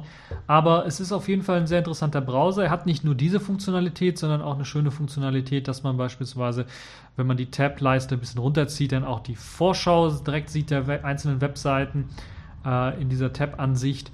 Äh, das Speed Dial gibt es natürlich auch, diese Geschichte äh, wie man es kennt, ist aber im Grunde genommen nichts komplett Neues. Es gibt dieses Mülleimer-Symbol oben rechts, wo man dann die geschlossenen Tabs findet und dann einfach wieder aufrufen kann. Es gibt eine La äh, Seitenleiste, wo man eben die Lesezeichen sich anzeigen lassen kann, den Download-Manager öffnen kann, wo man die Möglichkeit hat, Notizen zu schreiben zu einer bestimmten Webseite. Da wird auch Markdown unterstützt. Äh, das heißt, man kann dann Notizen zu einer bestimmten Webseite einfach ähm, verfassen und das mit Hilfe von Markdown, das ist, wird da auch unterstützt. Vivaldi Mail ist auch in Planung, das ist noch nicht fertig, aber ein E-Mail-Client soll auch wieder integriert sein in dem Browser. Ein netter, hübscher E-Mail-Client. Es gibt viele Tastaturkürzel, die man benutzen kann, viele Einstellungen für die Privatsphäre, fürs Netzwerk und so weiter und so fort, äh, die da mit äh, drinnen sind. Das also alles in diesem Vivaldi Tablet. Sehr schön finde ich zum Beispiel die Möglichkeit, dass man ähnlich wie äh, auf dem Desktop, wo man K-Runner oder Synapse oder GNOME Do oder äh, Spotlight äh, oder Cortana dann in Windows 10 starten kann. Also so eine, so eine kleine Suchmöglichkeit, wo man dann verschiedene äh, oder so ein Kommandozeilenfensterchen im Grunde genommen, wo man seine Begriffe eingeben kann, wo man suchen kann und so weiter und so fort. Das ist auch möglich. Man drückt F2 in dem Vivaldi-Browser und es öffnet sich in der Mitte eben so eine Suchfunktion, wo man die Möglichkeit hat, zum Beispiel dann zu einem bestimmten Tab zu springen, gerade wenn man mehr als 10, 12 Tabs offen hat oder so weit offen, so viele offen hat, dass man ein bisschen was die Übersicht verliert, ist das die Möglichkeit, da nach dem Tab zu suchen, wo man weiß, den hat man offen gehabt, aber man findet den nicht, nicht mehr. Äh, oder halt eben dann auch andere Sachen zu machen, wie halt eben den Browser selber zu steuern, was ich sehr nett finde, was ich sonst eher aus den Browsern kenne, die eher gedacht sind für zum Beispiel Tiling Fenstermanager. Da gibt es ja DWB beispielsweise als Webbrowser auf WebKit basierend, der dann mit Vim-ähnlichen Kommandos bedient werden kann und Back und Forward und Close Tab und Open Tab und so weiter und so fort, das alles versteht. Äh, solche ähnliche Kommandozeilenbedienung ist dann eben auch im äh, Vivaldi Browser möglich und er ähnelt dem Opera 12 in vielerlei Hinsicht, aber auch in anderen Hinsichten eher nicht. Aber die Grundidee, Sachen anders zu machen als andere Browserhersteller, ist mit da drin. Auch in dieser Vorabversion vom Vivaldi, die man äh, sich anschauen kann, kann man das durchaus schon sehen. Es ist natürlich eine Vollausstattung mit Enthalten des Browsers, das heißt anders als äh, bei dem Opera-Browser, der ja auch auf Chromium aufsetzt in der neuesten Version, wo es lange Zeit eben für Linux erstmal keine Version gab und dann, als die Version rauskam, gab es, glaube ich, keine Lesezeichen oder sowas. Äh, das ist mittlerweile alles, äh, das ist äh, mittlerweile im Opera mit reingeflossen. Im Vivaldi ist das direkt mit drin. Lesezeichenverlauf, Passwörter, Speichern, Suchmaschinen, Notizen und so weiter und so fort. Das kann eben Vivaldi. Er hat auch die Möglichkeit, all diese Sachen von Opera zu importieren. Das ist also auch nochmal ein ganz klarer Wink, ähm, der dann so hinzeigt, okay, wir wollen die Opera-Nutzer wieder an uns binden mit einer Oberfläche, die etwas mehr an Opera erinnert, mit den Funktionen, die etwas mehr an Opera erinnern. Und wir werden das auf jeden Fall äh, durchführen. Ja, das ist eine sehr, sehr schöne Geschichte, wie ich finde. Sehr gut, dass es eben jetzt äh, das auch gibt. Also nicht nur den Opera selber, der so ein bisschen Opera sein verloren hat, würde ich mal sagen, sondern jetzt auch dann äh, so einen ähm, Nachfolger. Es gibt da, glaube ich, noch einen anderen. Ich habe jetzt den Namen, der ist mir entfallen, aber auch einen anderen, der auf WebKit oder auf Blink, auf der Blink Engine basiert, der auch so ein bisschen versucht hat, ähm, das ursprünglich klassische Opera nachzubilden. Äh, das ist, glaube ich, äh, ja, gut. Da werden sicherlich einige Opera, ehemalige Opera-Nutzer oder immer noch Opera-Nutzer äh, gerade der älteren Versionen mit der Presto Engine dann sicherlich vielleicht in Zukunft einen äh, würdigen Nachfolger finden können, weil die Auswahl doch jetzt relativ groß ist, wofür man sich dann auch entscheiden kann. Ja, kommen wir zum nächsten Thema. Das ist die Ankündigung von BQ als allererster Smartphone-Hersteller ein Ubuntu-Phone oder ein Ubuntu Touch-Gerät herauszugeben. Ein ja, Ubuntu Phone in dem Sinne.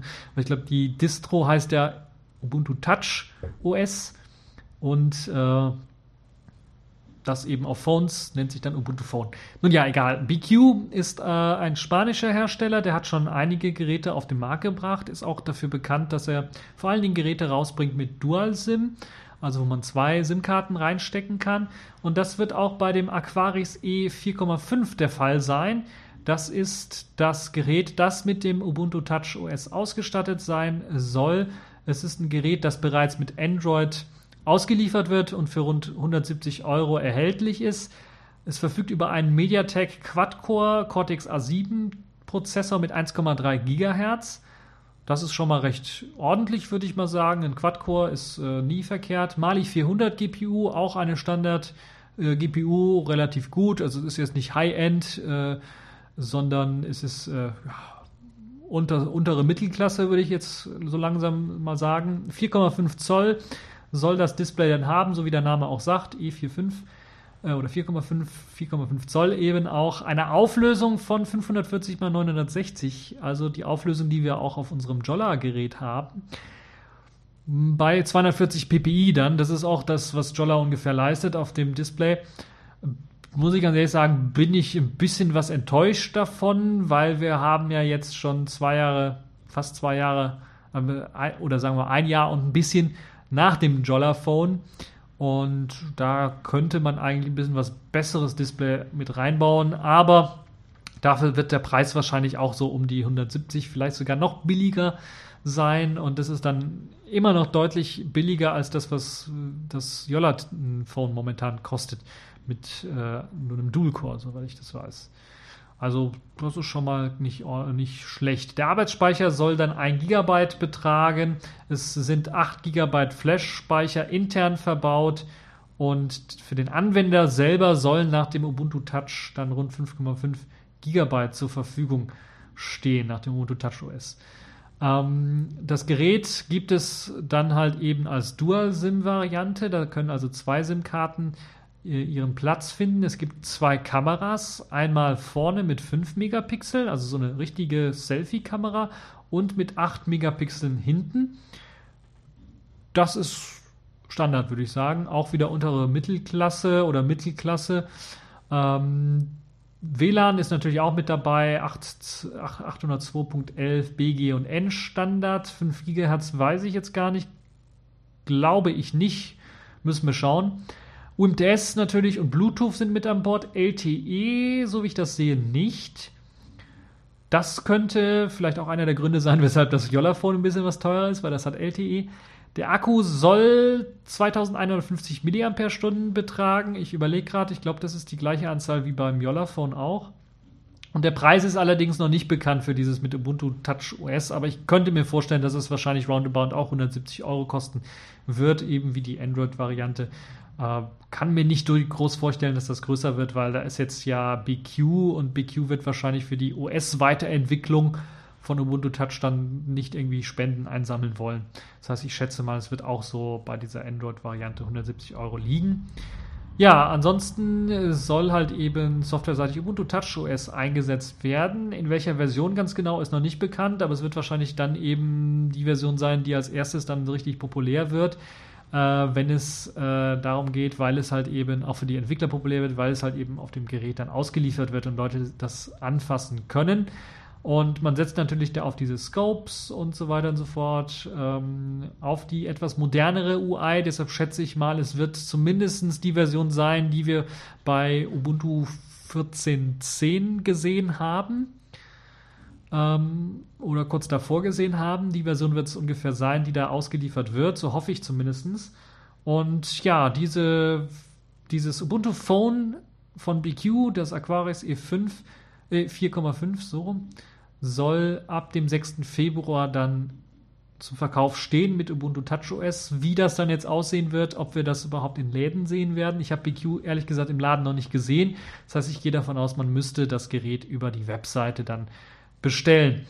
Äh, BQ selber hat äh, den Sitz in Spanien und verfügt über etwa 600 Mitarbeiter und hat äh, etwa im Jahr 2013, da, hatten, da standen die letzten Daten von 1,5 Millionen Smartphones absetzen können. Sie haben mehrere Modelle. Sie haben eben das Aquaris E4,5, dann noch ein Aquaris E5, glaube ich, und ein E6 die dann eben 5 und 6 Zoll oder 5 oder 5,5 Zoll groß sind und dann auch mit einer besseren Ausstattung daherkommen. Also insgesamt äh, würde ich sagen, so schlecht ist die Firma nicht, stammt aus Spanien äh, und äh, da gibt es ja auch einige interessante Smartphones, äh, Smartphone-Hersteller. Äh, Geeksphone fällt, fällt mir da ein, die da ordentliche Leistung gebracht haben. Ansonsten ist das halt eben ein unterste Mittelklasse-Gerät, was dann da rausgebracht wird. Das heißt, muss man mal schauen, ob das nicht vielleicht kontraproduktiv ist für, das, für die Verbreitung von Ubuntu Touch OS. Ob man nicht hätte doch ein Spitzenklassenmodell rausbringen sollen oder ja, aber dann Canonical selber bringt es ja nicht raus, sondern es ist ja jetzt hier BQ und äh, die lizenzieren oder die benutzen einfach nur Ubuntu Touch OS. Und da müssen wir mal schauen, ob Maisu dann vielleicht mal ein Spitzenklassenmodell rausbringt. Da gab es ja auch einige Gerüchte zu. Ähm, ansonsten könnt ihr, glaube ich, den Rest auch in der aktuellen Radiotux Januar-Folge euch anhören, weil da haben wir, äh, der Ingo und ich, so ein bisschen darüber gesprochen, wie wir so die Zukunft sehen, die Zukunftsaussichten in diesem Jahr für eben das Ubuntu Touch OS äh, und verschiedene andere mobile Plattformen. Ja, das also zu diesem Thema. Und jetzt beschäftigen wir uns ein bisschen was mit den Kategorien der Woche. Accepted. Connecting. Complete. System activated. All systems operational.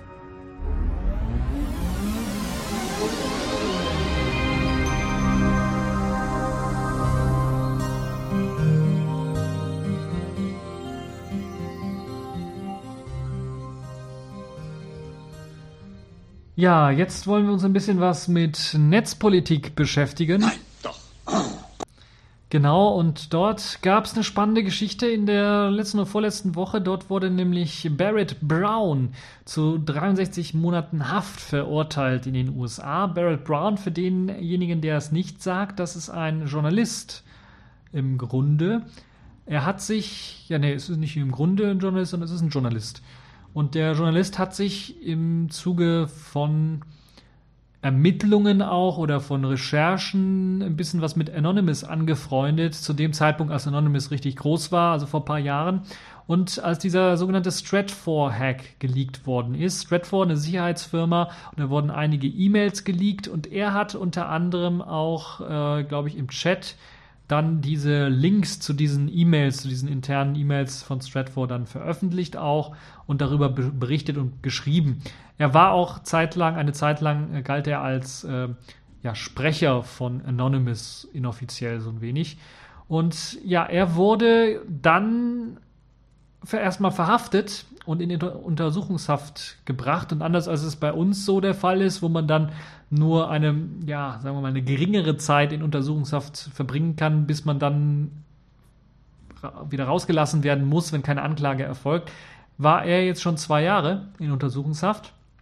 Und man hat halt eben ihn festgenommen wegen der Verstrickungen mit Anonymous und eben äh, dieser Weitergabe von eben Links zu illegalen Inhalten, so hat man das dann genannt. Und dafür wurde er dann jetzt auch verurteilt vor einem äh, US-amerikanischen Gericht, äh, dem Texika texanischen Bezirksgericht. Äh, wo könnte das sonst anders sein? Aber er wurde nicht erschossen, da braucht er also keine Angst zu haben. Trotzdem war es ein recht hartes Urteil, weil, weil er wurde zu fünfeinhalb fünf ein Viertel Jahren Haft verurteilt. Er hat schon zwei Jahre abgesessen, so dass er, also in Untersuchungshaft gesessen, so dass er noch drei Jahre sitzen muss für eben Hackeraktivitäten gegen Stratfor, die er koordiniert haben soll und die dafür gestohlenen Daten bzw. kritische Links, die er dann veröffentlicht hat zu diesen Daten. Und das ist schon hart. Die Staatsanwaltschaft hat achteinhalb Jahre Haft gefordert, das heißt, man ist der nicht so ganz gefolgt, aber trotzdem ist das eine harte Sache und auch schon ein Wink mit dem Soundfile, wenn es darum geht, wenn Journalisten mit eben geleakten Dokumenten arbeiten und die veröffentlichen. Also es hat Signalwirkung auf jeden Fall und die ist eine Signalwirkung, die ich nicht so für positiv erachte. Jetzt kann man viel lesen über Anonymous, über äh, den Barrett Brown nicht so viel, also was so wirklich seine Rolle bei Anonymous war, ob er da auch vielleicht nicht nur erst einmal als Journalist dort eingestiegen ist in Anonymous und dann immer mehr reingefallen ist in Anonymous und dann tatsächlich auch ein Mitglied von Anonymous wurde. Das ist nicht so richtig bekannt. Also hat er wirklich mitgeholfen, mit zu hacken? Oder hat er einfach nur versucht zu berichten und das so ein bisschen spannender zu machen, indem er halt eben vom Inneren berichtet hat, wo er halt im Inneren saß, so ein wenig. Und dann vielleicht auch geholfen hat ähm, oder vielleicht auch wollte, dass die Story ein bisschen größer wird, indem er halt eben einige dieser Links oder Veröffentlichungen, die Anonymous dann durch Hacks, äh, zum Beispiel den Stratfor-Hack, rausgegeben hat, dann versucht hat, weiter zu veröffentlichen. Deshalb bin ich mir da nicht ganz so sicher, aber ich glaube, die Signalwirkung für Journalisten ist dann doch deutlich geworden, dass man halt sehr, sehr aufpassen muss, wenn es darum geht, wenn man über Whistleblower berichten möchte, wenn man über Leute berichten möchte, die halt eben irgendwo illegal oder ähm, ja, Whistleblower im Grunde genommen dann auch ja dann auch manchmal vielleicht nicht illegal Dokumente rausgetragen haben und die dann der Öffentlichkeit präsentieren wollen. Da ist das, glaube ich, dann doch schon ein Angriff so ein wenig auf die Meinungsfreiheit und auf die Meinungsvielfalt und eben auf die Pressefreiheit so ein wenig. Ich betone das so ein wenig, weil ich eben diesen äh, Journalisten Barrett Brown nicht so weit kenne und auch nicht äh, soweit weiß, wie jetzt hier eben das Ganze abgelaufen ist mit diesen Hacks. Das ist also nicht so eindeutig, dass man sagen könnte, okay, er hat sich nichts zu Schulden kommen lassen. Äh, er hat ja auch selber, möglicherweise auch nur, wie es halt auch viele andere gemacht haben, äh, selber hat er halt eben die äh, Straftaten oder hat sich selber für schuldig bekannt in einigen äh, Fällen, um wahrscheinlich dann auch irgendwie eine Strafmilderung zu bekommen. Das kennen wir ja auch von anderen Fällen so ein wenig. Aber es ist schon dann doch ein deutliches Zeichen, dass man in den USA mit der Meinungsfreiheit und der Pressefreiheit äh, die Grenzen denen zumindest aufzeigt und dann das ein wenig einschränkt. Und das ist natürlich ein fatales Zeichen, finde ich zumindest. Aber das zeigt so ein bisschen auch, wo halt eben jetzt diese Reise so hingeht, was ähm, den Überwachungsstaat auf der einen Seite angeht, die massenhafte Totalüberwachung angeht und dann natürlich, was die Konsequenz daraus ist, wenn eben Leute illegale Überwachung oder illegale Aktivitäten, Stratfor, eine Sicherheitsfirma, die mit der NSA sehr stark zusammengearbeitet hat, äh, und da war auch die Firma, die ehemalige Firma, wo Edward Snowden mit dran beteiligt war oder mitgearbeitet hat, äh, die wurde da auch erwähnt in den Dokumenten, war halt auch schon eine Sache, die auch informationell sehr interessant war, um dann jetzt im Nachhinein dann zu sehen, was für illegale Aktivitäten dort gelaufen sind. Ja, was kann ich dazu noch sagen? Also traurig ist es auf jeden Fall, dass hier ein Exempel statuiert worden ist anscheinend und wir kennen es alle von ähm, Aaron Swartz. Da wurde es ähnlich gemacht. Äh, der hat ja auch Daten rausgetragen, ich glaube aus einer Uni oder sowas und äh, ja, hat, man hat ihn quasi fast in den Selbstmord oder man hat ihn quasi in den Selbstmord getrieben. Äh, mit den Schikanen und auch dem, der ja, Anklage und natürlich dem langen Hinauszögern und den immer wieder ansprechen und immer wieder äh, belästigen mit, mit diesem Fall. Und hoffen wir, dass es in dem Fall äh, denn nicht so wird und hoffen wir aufs Beste und dass eventuell die Leute da ein bisschen klüger werden und aufwachen und auch die Politik merkt, okay, das können wir jetzt so nicht machen. Wir müssen da vielleicht auch neue Gesetze schaffen für die Pressefreiheit und die Informationsfreiheit im 21. Jahrhundert. Im Grunde genommen würde ich ja eher sagen, nein, weil die gibt es ja schon und die muss man halt einfach nur anwenden, auch auf die, auf die neuen Medien, auf das Internet, wenn man das so als neues Medium, als neu überhaupt noch bezeichnen kann. Das ist ja auch schon was älter jetzt. Aber das mit den Leaks ist halt und den, und den Whistleblowern ist halt ähm, gerade durch das Internet hat das nochmal neu an Bedeutung gewonnen. Und ja, da müssen wir schauen, wie sich das dann weiterentwickelt, auch hier bei uns in Europa. Da haben wir jetzt so einen großen Fall noch nicht und ich hoffe, wir sind da ein bisschen klüger und etwas weltoffener, was das angeht. Aber es ist natürlich alles immer möglich und man weiß nie, wer an die Macht kommt und äh, welche Idioten dann das Land regieren. So könnte man das auch sagen. Ja, äh, kommen wir mal von diesem etwas traurigeren Thema zu einem etwas erfreulicheren Thema, nämlich dem Spielzeug der Woche. Dort ist jetzt Plasma 5.2 erschienen in der finalen Version. Und das ist eine tolle neue Version, ist noch nicht, würde ich mal sagen, richtig produktiv einsetzbar als Standard-Desktop. Ich benutze zum Beispiel nicht als Standard-Desktop oder so, aber man kann es sich schon mal nebenbei äh, installieren oder mal antesten auf einem Live-Medium. Da gibt es, glaube ich, ein Fedora Live-Medium schon zum Runterladen, aber auch Kubuntu hat in der aktuellen Alpha- oder Beta-Version 15.04 auch Plasma 5 schon mit an Bord, auch in der Version 5.2. Und es wird auch noch einige weitere Distributionen geben, äh, die jetzt bald kommen werden. Ich, das könnt ihr jetzt nicht sehen, aber ich äh, blinzele jetzt ein bisschen, beziehungsweise äh, versuche, geheime Botschaften äh, zu vergeben. Äh, es wird Distributionen geben, an denen ich auch beteiligt bin, wo dann ähm, Plasma 5.2 demnächst dann auch äh, rauskommen wird. So hoffe ich zumindest, wenn wir es auf die Reihe kriegen. Nun ja, was bringt Plasma 5.2 alles für Neuerungen? Zum einen natürlich Breeze. Breeze, das neue Theme, das neue Design, ist ja nicht mehr als ein Icon-Theme, es ist mehr als nur eine Fensterdekoration, es ist mehr als nur ein Farb Thema, sondern ist es halt wirklich ein ganzes Design des Desktops. Das fängt schon beim Hintergrundbild an, geht über die Icons, über das Dekor, über die Farben, über die Widgets, äh, über das Plasma-Theme und zeigt halt eben eine neue frische Brise. So kann man es, glaube ich, am besten ausdrücken.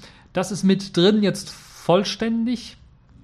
Das heißt, man hat jetzt nicht irgendwo fehlende Icons oder sowas, sondern hat es jetzt vollständig drin. Das Flat Design ist angekommen. Und das ist eine tolle Sache, wie ich finde. Dann sieht man einmal komplett das neue Design. Es wird natürlich noch verfeinert und verbessert für die zukünftige Version und ähm, wird natürlich immer standardmäßig weiterentwickelt. Es gibt ein paar weitere sehr interessante Geschichten. Milo, vielleicht erinnert sich der ein oder andere an dieses Plasmoid, was es für, für Plasma 4 schon gab in einer Testversion. Das wurde jetzt vollständig integriert und quasi wurde K-Runner rausgeschmissen und Milo reingetan. Also Milo jetzt der neue K-Runner. K-Runner wurde also so weit aufgebohrt, dass es jetzt eben die Möglichkeit gibt, nicht nur nach Applikationen zu suchen, Programme zu starten, sondern eben auch nach Einstellungen zu suchen, nach Dateien zu suchen und so weiter und so fort. Alles sehr schnell, alles sehr gut, alles jetzt auch mehr, ja, ich würde fast schon sagen, ähm, wie bei Spotlight auf dem Mac in verschiedene Kategorien getrennt, wo man dann auch äh, eine bessere Übersicht hat, was das jetzt für eine Applikation ist, was das jetzt für ein, für ein Programm ist, dass man da aufruft, ob, ob es jetzt eine Musikdatei ist, ob es jetzt ein Musikvideo ist äh, oder nur eine Videodatei ist oder ob es eine Applikation ist, eine Einstellungsmöglichkeit und so weiter und so fort. Das ist ja schön gemacht.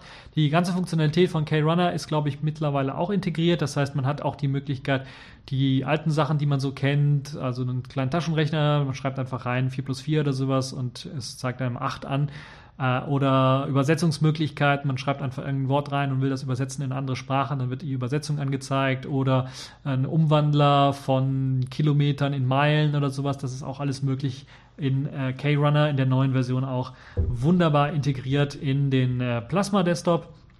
Und äh, eine sehr gute Sache. Apropos Widgets, da gibt es auch eine geile neue Sache, die ich richtig gut finde. Also zwei Daumen nach oben, weil das war so ein Problem, was man eine, was eine Vielzahl von Leuten hat.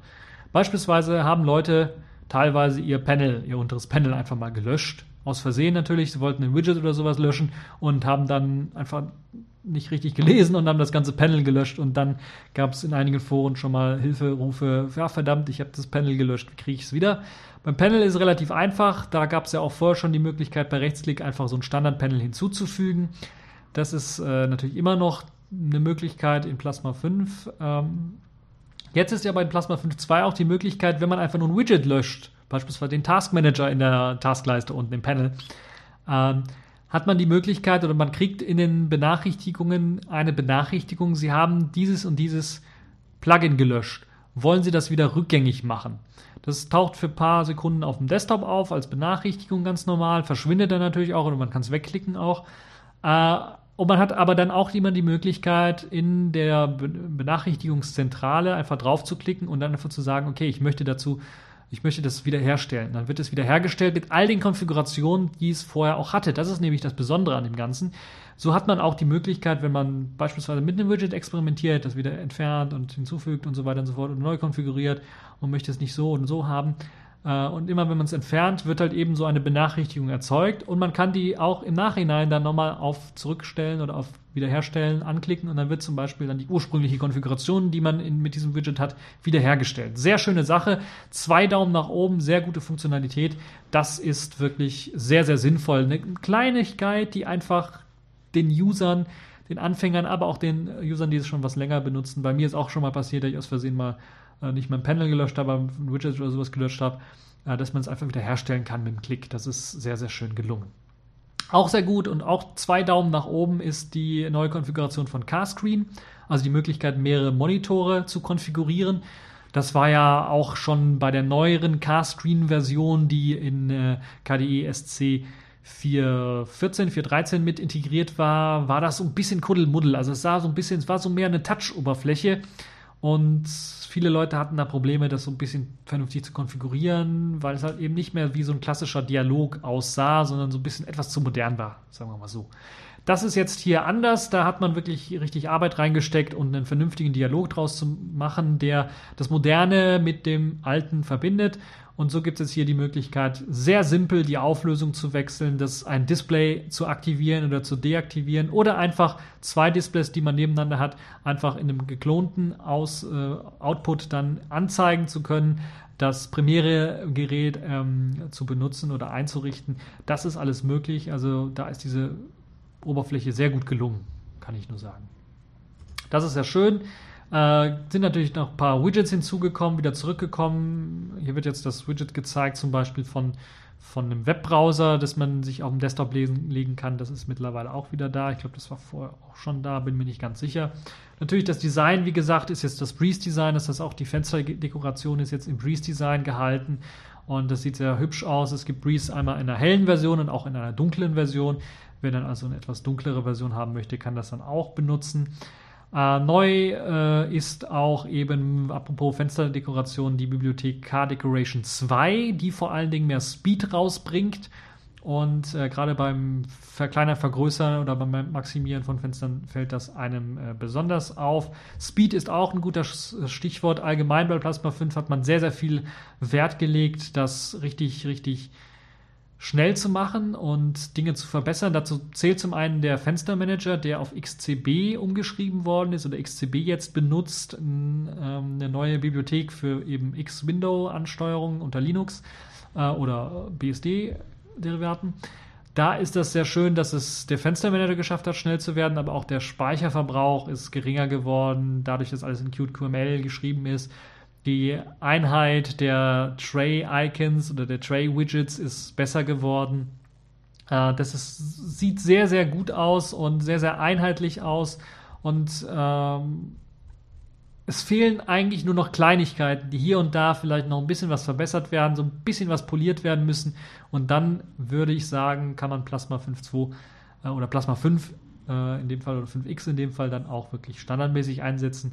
5.2 ist noch nicht ganz so weit. Ich würde sagen, mit 5.3 oder dann 5.4 wird man spätestens so weit sein, dass man das als Standard auch bei größeren Distributionen dann äh, ausliefert und äh, vernünftig vorkonfiguriert dann ausliefert. Das, was noch fehlt, sind die Applikationen, also die Applikationen, die auf äh, KDE Frameworks 5 basieren. Da wird noch heftig portiert. Es gibt schon ein paar Portierungen, die ich gesehen habe, die relativ gut sind. Die Kate-Portierung beispielsweise des Texteditors ist schon äh, relativ gut.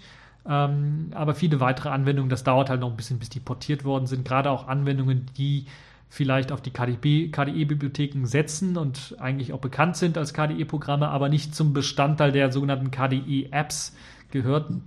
Dazu zählt zum Beispiel Digicam oder auch Amarok und äh, die brauchen dann noch ein bisschen, bis sie auf K, äh, KF5, also KDE Frameworks 5 umgesetzt werden. Aber man kann sie natürlich ohne Probleme auch auf Plasma 5.2 einsetzen in ihren KDE 4 Lips Varianten. Da gibt es also keinerlei Probleme, was das angeht.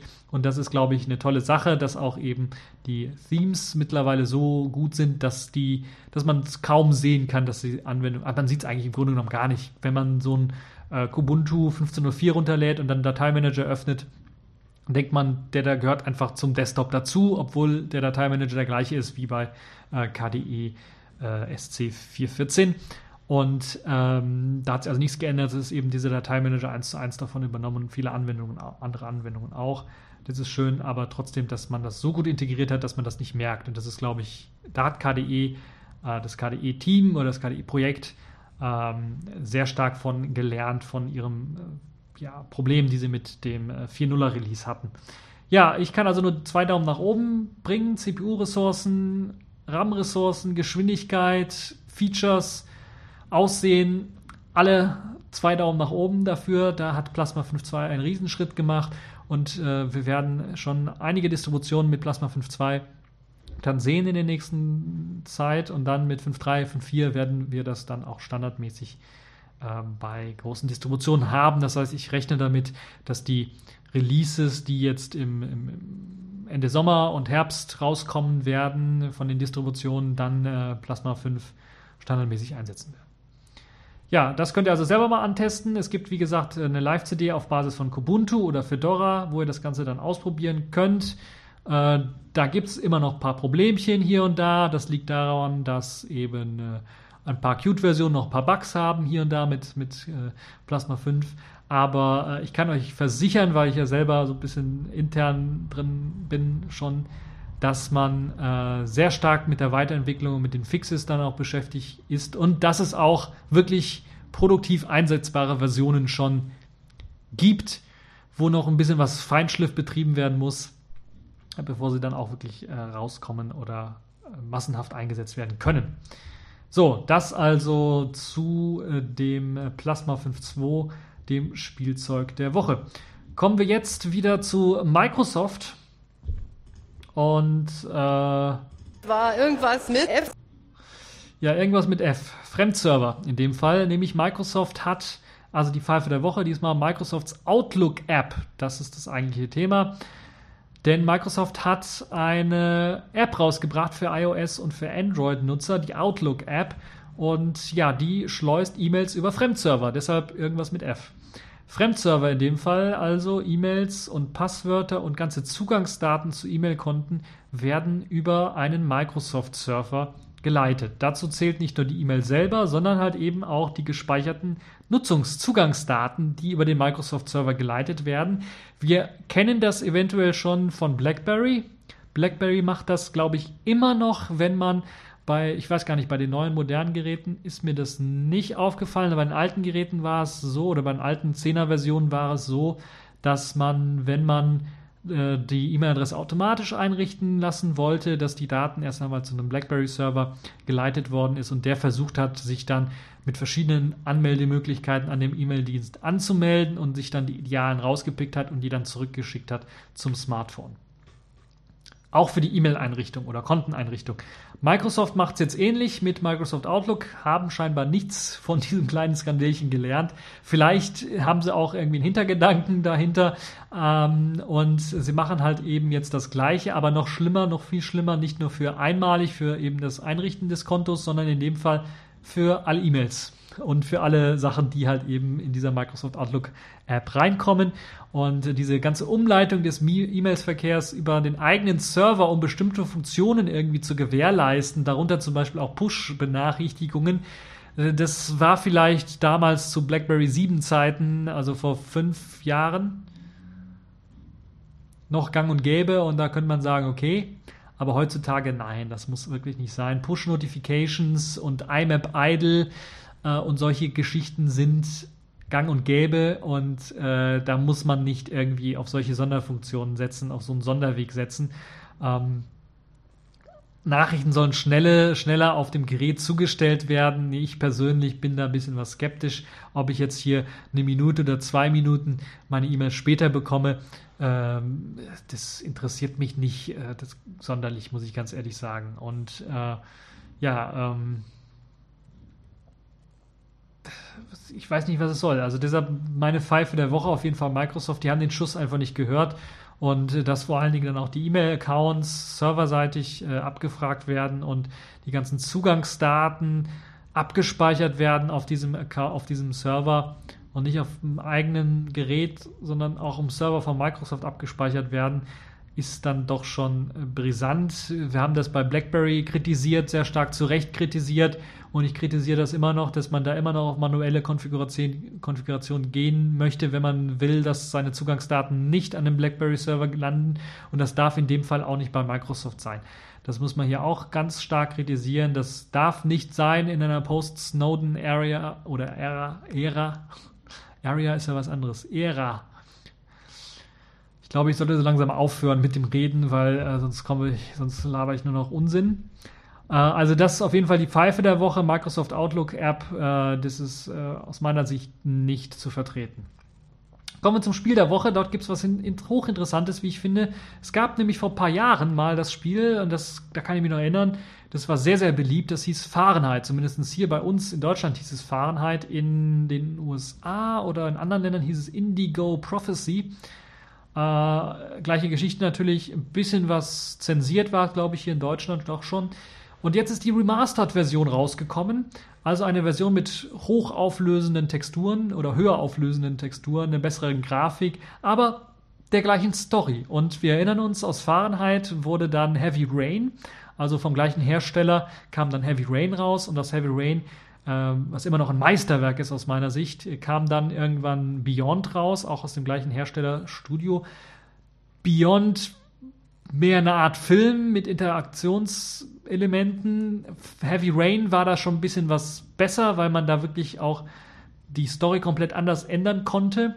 Und das macht es auch gleich mit äh, Fahrenheit, weil Fahrenheit konnte man immer wieder spielen und jedes Mal war die Story ein bisschen anders. Das ist eben das Tolle daran gewesen, auch an dem Nachfolger Heavy Rain. Es waren eben Geschichten, die im Stile eines Kinofilms gezeigt worden sind, eines klassischen Kinofilms, aber wo man selber die Steuerung übernehmen konnte und dann andere ja, Events triggern konnte, äh, die Geschichte verändern konnte, je nachdem, wie man etwas gemacht hat, wie man etwas durchgespielt hat, in welcher Zeit man etwas durchgespielt hat oder wie man etwas angegangen ist, konnte man die Geschichte maßgeblich verändern und auch den Ausgang der Geschichte verändern.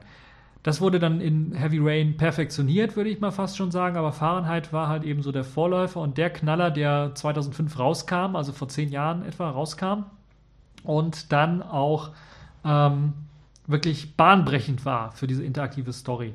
Die Grafik war nicht so der Renner, aber ich glaube, es kam sogar für PlayStation 2 damals noch raus, nicht für die Dreier-Version. Aber es war wirklich ein richtig, richtig gutes Spiel. Und äh, jetzt ist die Neuauflage, die Remastered-Version eben mit hoher, höher auflösenden Texturen erschienen. Auch wieder für Konsolen, soweit ich weiß, aber auch als Versionen für Windows, macOS 10 und Linux. Hört, hört, hört. Gleichzeitig natürlich diese Remastered-Version und äh, man kann dieses, diese Version ähm, zusammen auch mit diesem hervorragenden Sound, der in diesem Spiel drin steckt, das muss ich auch nochmal dazugeben. Also da wurde richtig Hollywood-Sound mit reingepackt ähm, für 8 Euro und 95, also knapp 9 Euro, kann man das ganze Spiel kaufen. Das sage ich einfach nur zwei Daumen nach oben. Lohnt sich auf jeden Fall für 9 Euro das Spiel in einer richtig guten Qualität aktuell auf einem Linux-PC zocken zu können, ist wirklich richtig, richtig geil. Um das Spiel aktivieren zu können, braucht man allerdings einen Steam-Account. Das heißt, ich vermute sehr stark, man kann es auch unter Steam kaufen. Also nicht auf der Webseite selber kaufen. Lasst mich nicht lügen äh, kommt von der Firma Aspire. Aspire ist ja bekannt dafür, dass sie verschiedene äh, Portierungen auch für Mac und für Windows, äh, für, für, Linux macht. Und dort gibt halt, es halt eben die Möglichkeit, das Ganze runterzuladen. Ich gucke gerade mal auf die Systemanforderungen. Ähm, ja, eine Radeon HD 3870, eine GeForce 330M oder eine Intel HD 4000 wird da benötigt. Und ihr braucht schon 512 Megabyte äh, RAM, wie, RAM, also wirklich äh, RAM im, in der Grafikkarte und 4 Gigabyte ähm, ganz normalen RAM, damit ihr das Spiel wirklich spielen könnt. Es gibt aber auch Unterstützung für ähm, Gamepads, also den Xbox 360 Controller zum Beispiel, den PlayStation 3 Controller, äh, DualShock 3 sowie auch sogar DualShock 4 Controller, also der PlayStation 4 Controller äh, und so weiter und so fort. Ähm, äh, ba, ba, ba. Folgende Grafikkarten werden nicht unterstützt oder Grafikchipsätze ATI Radeon X1000, HD 2000, 4670, 6490, 6630, Nvidia GeForce 7000, 8000, 9000er Serie, 320M, GT 100 Serie, Intel GMA Serie und die HD 3000 wird leider nicht unterstützt. Also ihr braucht schon ein bisschen was mehr Power, aber dafür sieht das wahrscheinlich dann auch richtig geil aus das Spiel. Und da habt ihr die Möglichkeit, eben das Spiel auf der Webseite von Espire direkt zu kaufen. Äh, und 8,95 Euro, wie gesagt, ich bin mir nicht sicher, ob man das auch bei Steam direkt kaufen kann. Also wer darauf Wert legt, das bei Steam zu kaufen, der kann das da sicherlich auch machen. Äh, und Application Systems Heidelberg ist im Grunde genommen äh, derjenige, der oder diejenigen, die das portiert haben, das Spiel. Unter anderem eben auch für Linux portiert haben. Und Aspire sind halt eben dafür bekannt, dass sie halt als Publisher solche Spiele meistens äh, rausgeben. Ähm, ja, das ist halt eben dieses, dieses Spiel Fahrenheit, was ich euch nur empfehlen kann. Spiel der Woche äh, auf jeden Fall mal anzuzocken. Gerade für die Leute, die vielleicht Heavy Rain mal gespielt haben, denen wird Fahrenheit jede Menge Spaß machen. Oh, und vielleicht auch die Leute, die Beyond gespielt haben, äh, die werden sicherlich auch mit Fahrenheit ihren Spaß haben. Glaube ich, auch in dieser neuen remasterten Version könnte das richtig, richtig Spaß machen. Ich muss selber nochmal schauen, was für eine Grafikkarte ich hier drin habe, ob die unterstützt wird, bevor ich mir das ganze Spiel kaufe. Tatsächlich 16 GB RAM habe ich, also das dürfte kein Problem sein. Und äh, auch die Größe des Spiels sollte, glaube ich, nicht allzu groß sein, sodass das äh, genug äh, Platten, dass ich genug Plattenplatz habe hier für das Spiel selber. Ansonsten äh, kann ich das euch nur empfehlen. Und äh, das also das Spiel der Woche. Ja, kommen wir jetzt zum allerletzten Topic in dieser oder allerletzten Thema in dieser Woche oder Kategorie dieser Woche. Sailfish der Woche. Da habe ich mal wieder eine neue App rausgesucht und die könnte sehr interessant sein für die Leute, die jetzt zur FOSDEM 2015 reisen wollen. Dort gibt es nämlich einen kleinen ja, Reiseplaner, der nennt sich SailMe. Der wird wahrscheinlich erweitert werden, wird vielleicht sogar teilweise auch kostenpflichtig werden, ist ein äh, MUP.IT-Client für Jolla, so kann man das auch äh, nennen, oder für das Sailfish OS. Und erlaubt es halt einem im Vorhinein zum Beispiel schon eine Reiseplanung durchzuführen, indem man sich die äh, Attraktionen einer Stadt beispielsweise anzeigt. Äh, und ähm, ich glaube, auf äh, es gibt zwei äh, Städte, die, die jetzt da angeboten werden, wenn man sich das Ganze runterlädt, diese App. Das sind einmal Brüssel und die andere Stadt ist mir jetzt entfallen, äh, die man sich da, äh, wo man dann eine Reiseplanung machen kann, wo man sich Attraktionen anschauen äh, kann und natürlich Brüssel in dem Fall auch, weil die FOSDEM dort stattfindet, soweit ich weiß. Und da gibt es auch einen FOSDEM-Kalender, der dann mit einge, ein, ja, mit eingebaut ist, so, man, so dass man sich dann äh, ganz genau angucken kann und planen kann, äh, wie oder wo man dann in Brüssel dann unterwegs sein wird, wann man sich in FOSDEM in einen Vortrag reinsetzt und so weiter und so fort. Das kann man also alles mit dieser App planen. In Zukunft wird es dann sicherlich auch die Möglichkeit geben, dann noch weitere Städte hinzuzufügen. Und ja, die Version, die jetzt da draußen ist, ist die Version 03. Und ist wirklich eine sehr, sehr nette App. Äh, man kann viele interessante Themen sich dort äh, zu der Stadt durchlesen, viele inter inter interessante Bilder auch sehen zu den Hauptattraktionen der Stadt, äh, in dem Fall Brüssel. Das fand ich sehr interessant. Ich war noch nicht in Brüssel, deshalb fand ich das sehr interessant, das da mal durchzulesen und hat mich auf den Geschmack gebracht, muss ich ganz ehrlich sagen. Und das ist, glaube ich, mit äh, Selmi dann auch genau das, worauf der Autor der Applikation dann auch hinausgehen möchte, dass man sich vielleicht so verschiedene Städte äh, mal im Vorhinein mal plant, was man machen möchte. Hat man ja früher auch gemacht mit, mit Städte- und Reiseführern und jetzt hat man halt sowas in elektronischer Form, was ich dann doch äh, sehr begrüße. Selmi also kann ich auf jeden Fall nur empfehlen. Ja, das war aber noch nicht alles. Es gibt nämlich noch was Interessantes zum Jolla Tablets zu berichten. Das wird ja wohl bald rauskommen für die Leute, die das als allererstes gebackt haben, also ges äh, gesponsert haben. Und dort gibt es jetzt ein Update, nämlich das äh, äh, Jolla Tablet soll jetzt mit einem größeren Speicher daherkommen, 64 GB. Also zu den ursprünglichen 32 GB, die das Tablet haben sollte, kommen jetzt noch 64 GB hinzu. Eine 64 GB Version, 250 Dollar soll sie kosten, diese Version. Für Leute, die sich schon die 32 GB Version gekauft haben oder die gebackt haben, gibt es auch die Möglichkeit für 25 Dollar dann äh, von 32 auf 64 GB abzugraden. Das ist also einmalig natürlich nur möglich. Und äh, dann gibt es auch noch die Möglichkeit, ein Combo aus Tablet und Phone zu bestellen. Einmal mit der 32 GB Tablet-Version für 419 Dollar und einmal mit der 64 GB äh, Tablet-Version für 449 Dollar. Ich bin mir nicht ganz so sicher, ob diese Combo-Version so aussieht, dass ihr das gleichzeitig bekommt oder ob, wenn ihr das bestellt, dann auch schon das Phone direkt, weil das ja schon fertig ist, ausgeliefert wird und äh, das Tablet dann ausgeliefert wird, wenn ihr dann die Möglichkeit habt, das zu bekommen, also wenn es wirklich fertig ist. Also die zweite Charge quasi oder die zweite Bestellmöglichkeiten beim Jolla Tablet sind dabei. Äh, das sind natürlich dann nicht mehr Erstbesteller. Das heißt, wenn ihr das bestellen werdet, dann werdet ihr in Q2 oder im späteren Q2, vielleicht sogar Q3 erst das Tablet erhalten. Ihr werdet also, also wenn ihr jetzt das Jolla Tablet bestellt, es erst später erhalten als die Leute, die natürlich die, äh, die, die, wie, wie sagt man das, Early Bird, Birds im Grunde genommen, so wird es hier gesagt, also die, die als erstes ja, das Jolla Tablet schon im letzten Jahr ähm, gesponsert haben, die kriegen es natürlich zuerst. Ja, äh, was gibt es sonst noch für Neuerungen? Es gibt einen etwas leicht größeren Akku äh, von 4400, äh, von 4000, 4000, lasst mich nicht lügen, 4200, 4300 mAh ist er jetzt auf 4450 angestiegen, ist immer noch im Vergleich beispielsweise mit dem iPad Mini 3 oder Nexus 9 oder Nokia N1 geringer.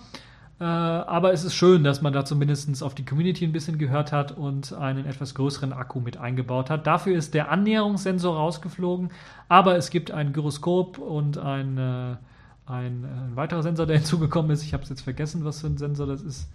Steht jetzt hier leider auch nicht. Ein weiterer Sensor auf jeden Fall, der hinzugekommen ist. Äh, auch sehr schön ist, dass die SD-Karten jetzt ähm, auch bis zu 128 GB unterstützt werden. Äh, allerdings dann, auch wie die Community es dann gesagt hat, es wurde ja auch, äh, ähm, das konnte man ja zusätzlich, da, dadurch, dass man 10 Dollar oder 10 Euro oder sowas gespendet hat, konnte man das dann ähm, dazu bestellen, im Grunde genommen, zu dem Yola-Tablet oder das Aufrüsten quasi. Das wurde allerdings in der Community da wurde darüber abgestimmt und da wurde dann gesagt, wir wollen aber keine Lizenzgebühren für XFAT an Microsoft bezahlen, das, was ja für den offiziellen SDXC-Standard gebraucht wird. Und hat Jolla gesagt, okay, dann ermöglichen wir euch 128 GB Speicherkarten, SD-Karten zu benutzen. Micro-SD-Karten, glaube ich, sind es. Oder SD-Karten? Egal. Die zu benutzen. Allerdings werden die dann, wenn sie auf dem Yolla-Tablet formatiert werden, in einem Linux-spezifischen Dateisystem formatiert. Ich weiß nicht, ob ButterFS dort eingesetzt wird, wie auf äh, dem internen Laufwerk des Jolla Phones, oder ob man da eventuell auf X4 oder sowas setzt oder X2 vielleicht, also ohne Journaling oder sowas, was ja angeblich schon da auch für die, äh, für, die SD-Karten sein soll. Ähm, könnte durchaus sein. Und da gibt es dann halt keine Unterstützung, das einfach in Windows oder in ein macOS 10 Gerät reinzulegen, diese Speicherkarte und dann die einzulesen.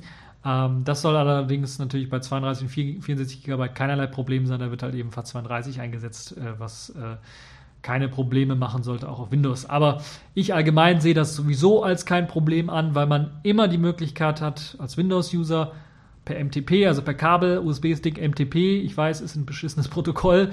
Äh, ich mag es auch nicht, aber Windows-Nutzer, da soll es angeblich stabil laufen auf Windows. Da kann man halt immer noch Daten austauschen, auf die SD-Karte zugreifen und äh, Daten draufschreiben. Oder halt man macht es direkt kabellos über SFTP oder SSH oder sowas äh, und kann dann, oder SMB sogar, ich glaube, da gibt es auch eine Möglichkeit, oder wird es eine Möglichkeit geben, auf dem Yola-Tablet äh, Samba drauf zu installieren und dann Daten dann direkt auf die SD-Karte drauf zu packen. Das sollte also keinerlei Probleme machen, da irgendwie Daten drauf zu kriegen. Und äh, ja, äh, meine Daumen sind zwei wieder oben. Also finde ich super, dass da Jolla noch die Möglichkeit hat, jetzt oder rausgibt, dann noch äh, weitere Tablets äh, zu, dass weitere Tablets bestellt werden können. Das ist also die Leute, die jetzt bei der ersten Kampagne in die Röhre geschaut haben, weil sie es vielleicht zu spät gesehen haben, haben jetzt die Möglichkeit für 250 US-Dollar das die 64 GB Variante zu kaufen und für 200 lasst mich nicht lügen, was habe ich gerade gesagt, 220 US-Dollar, 219 US-Dollar, dann die 32 Gigabyte Version sich äh, zu krallen.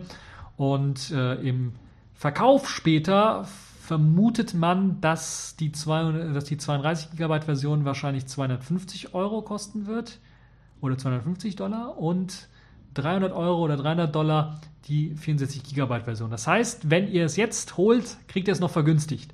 Das heißt, nicht mehr so ganz so günstig, wie ich zum Beispiel jetzt bekommen habe als äh, erster, äh, der da zugeschlagen hat, quasi einer der ersten, der zugeschlagen hat, aber immer noch relativ günstig äh, als das, was man später im Geschäft dann äh, sehen wird. Das heißt, wenn ihr da Interesse habt an, ein, an einem äh, gut designten Tablet mit einem unabhängigen ähm, von Google und, und US-amerikanischen Diensten unabhängigen äh, System, Betriebssystem, also eben Selfish OS, da habt ihr die Möglichkeit, eben das Tablet zu bestellen.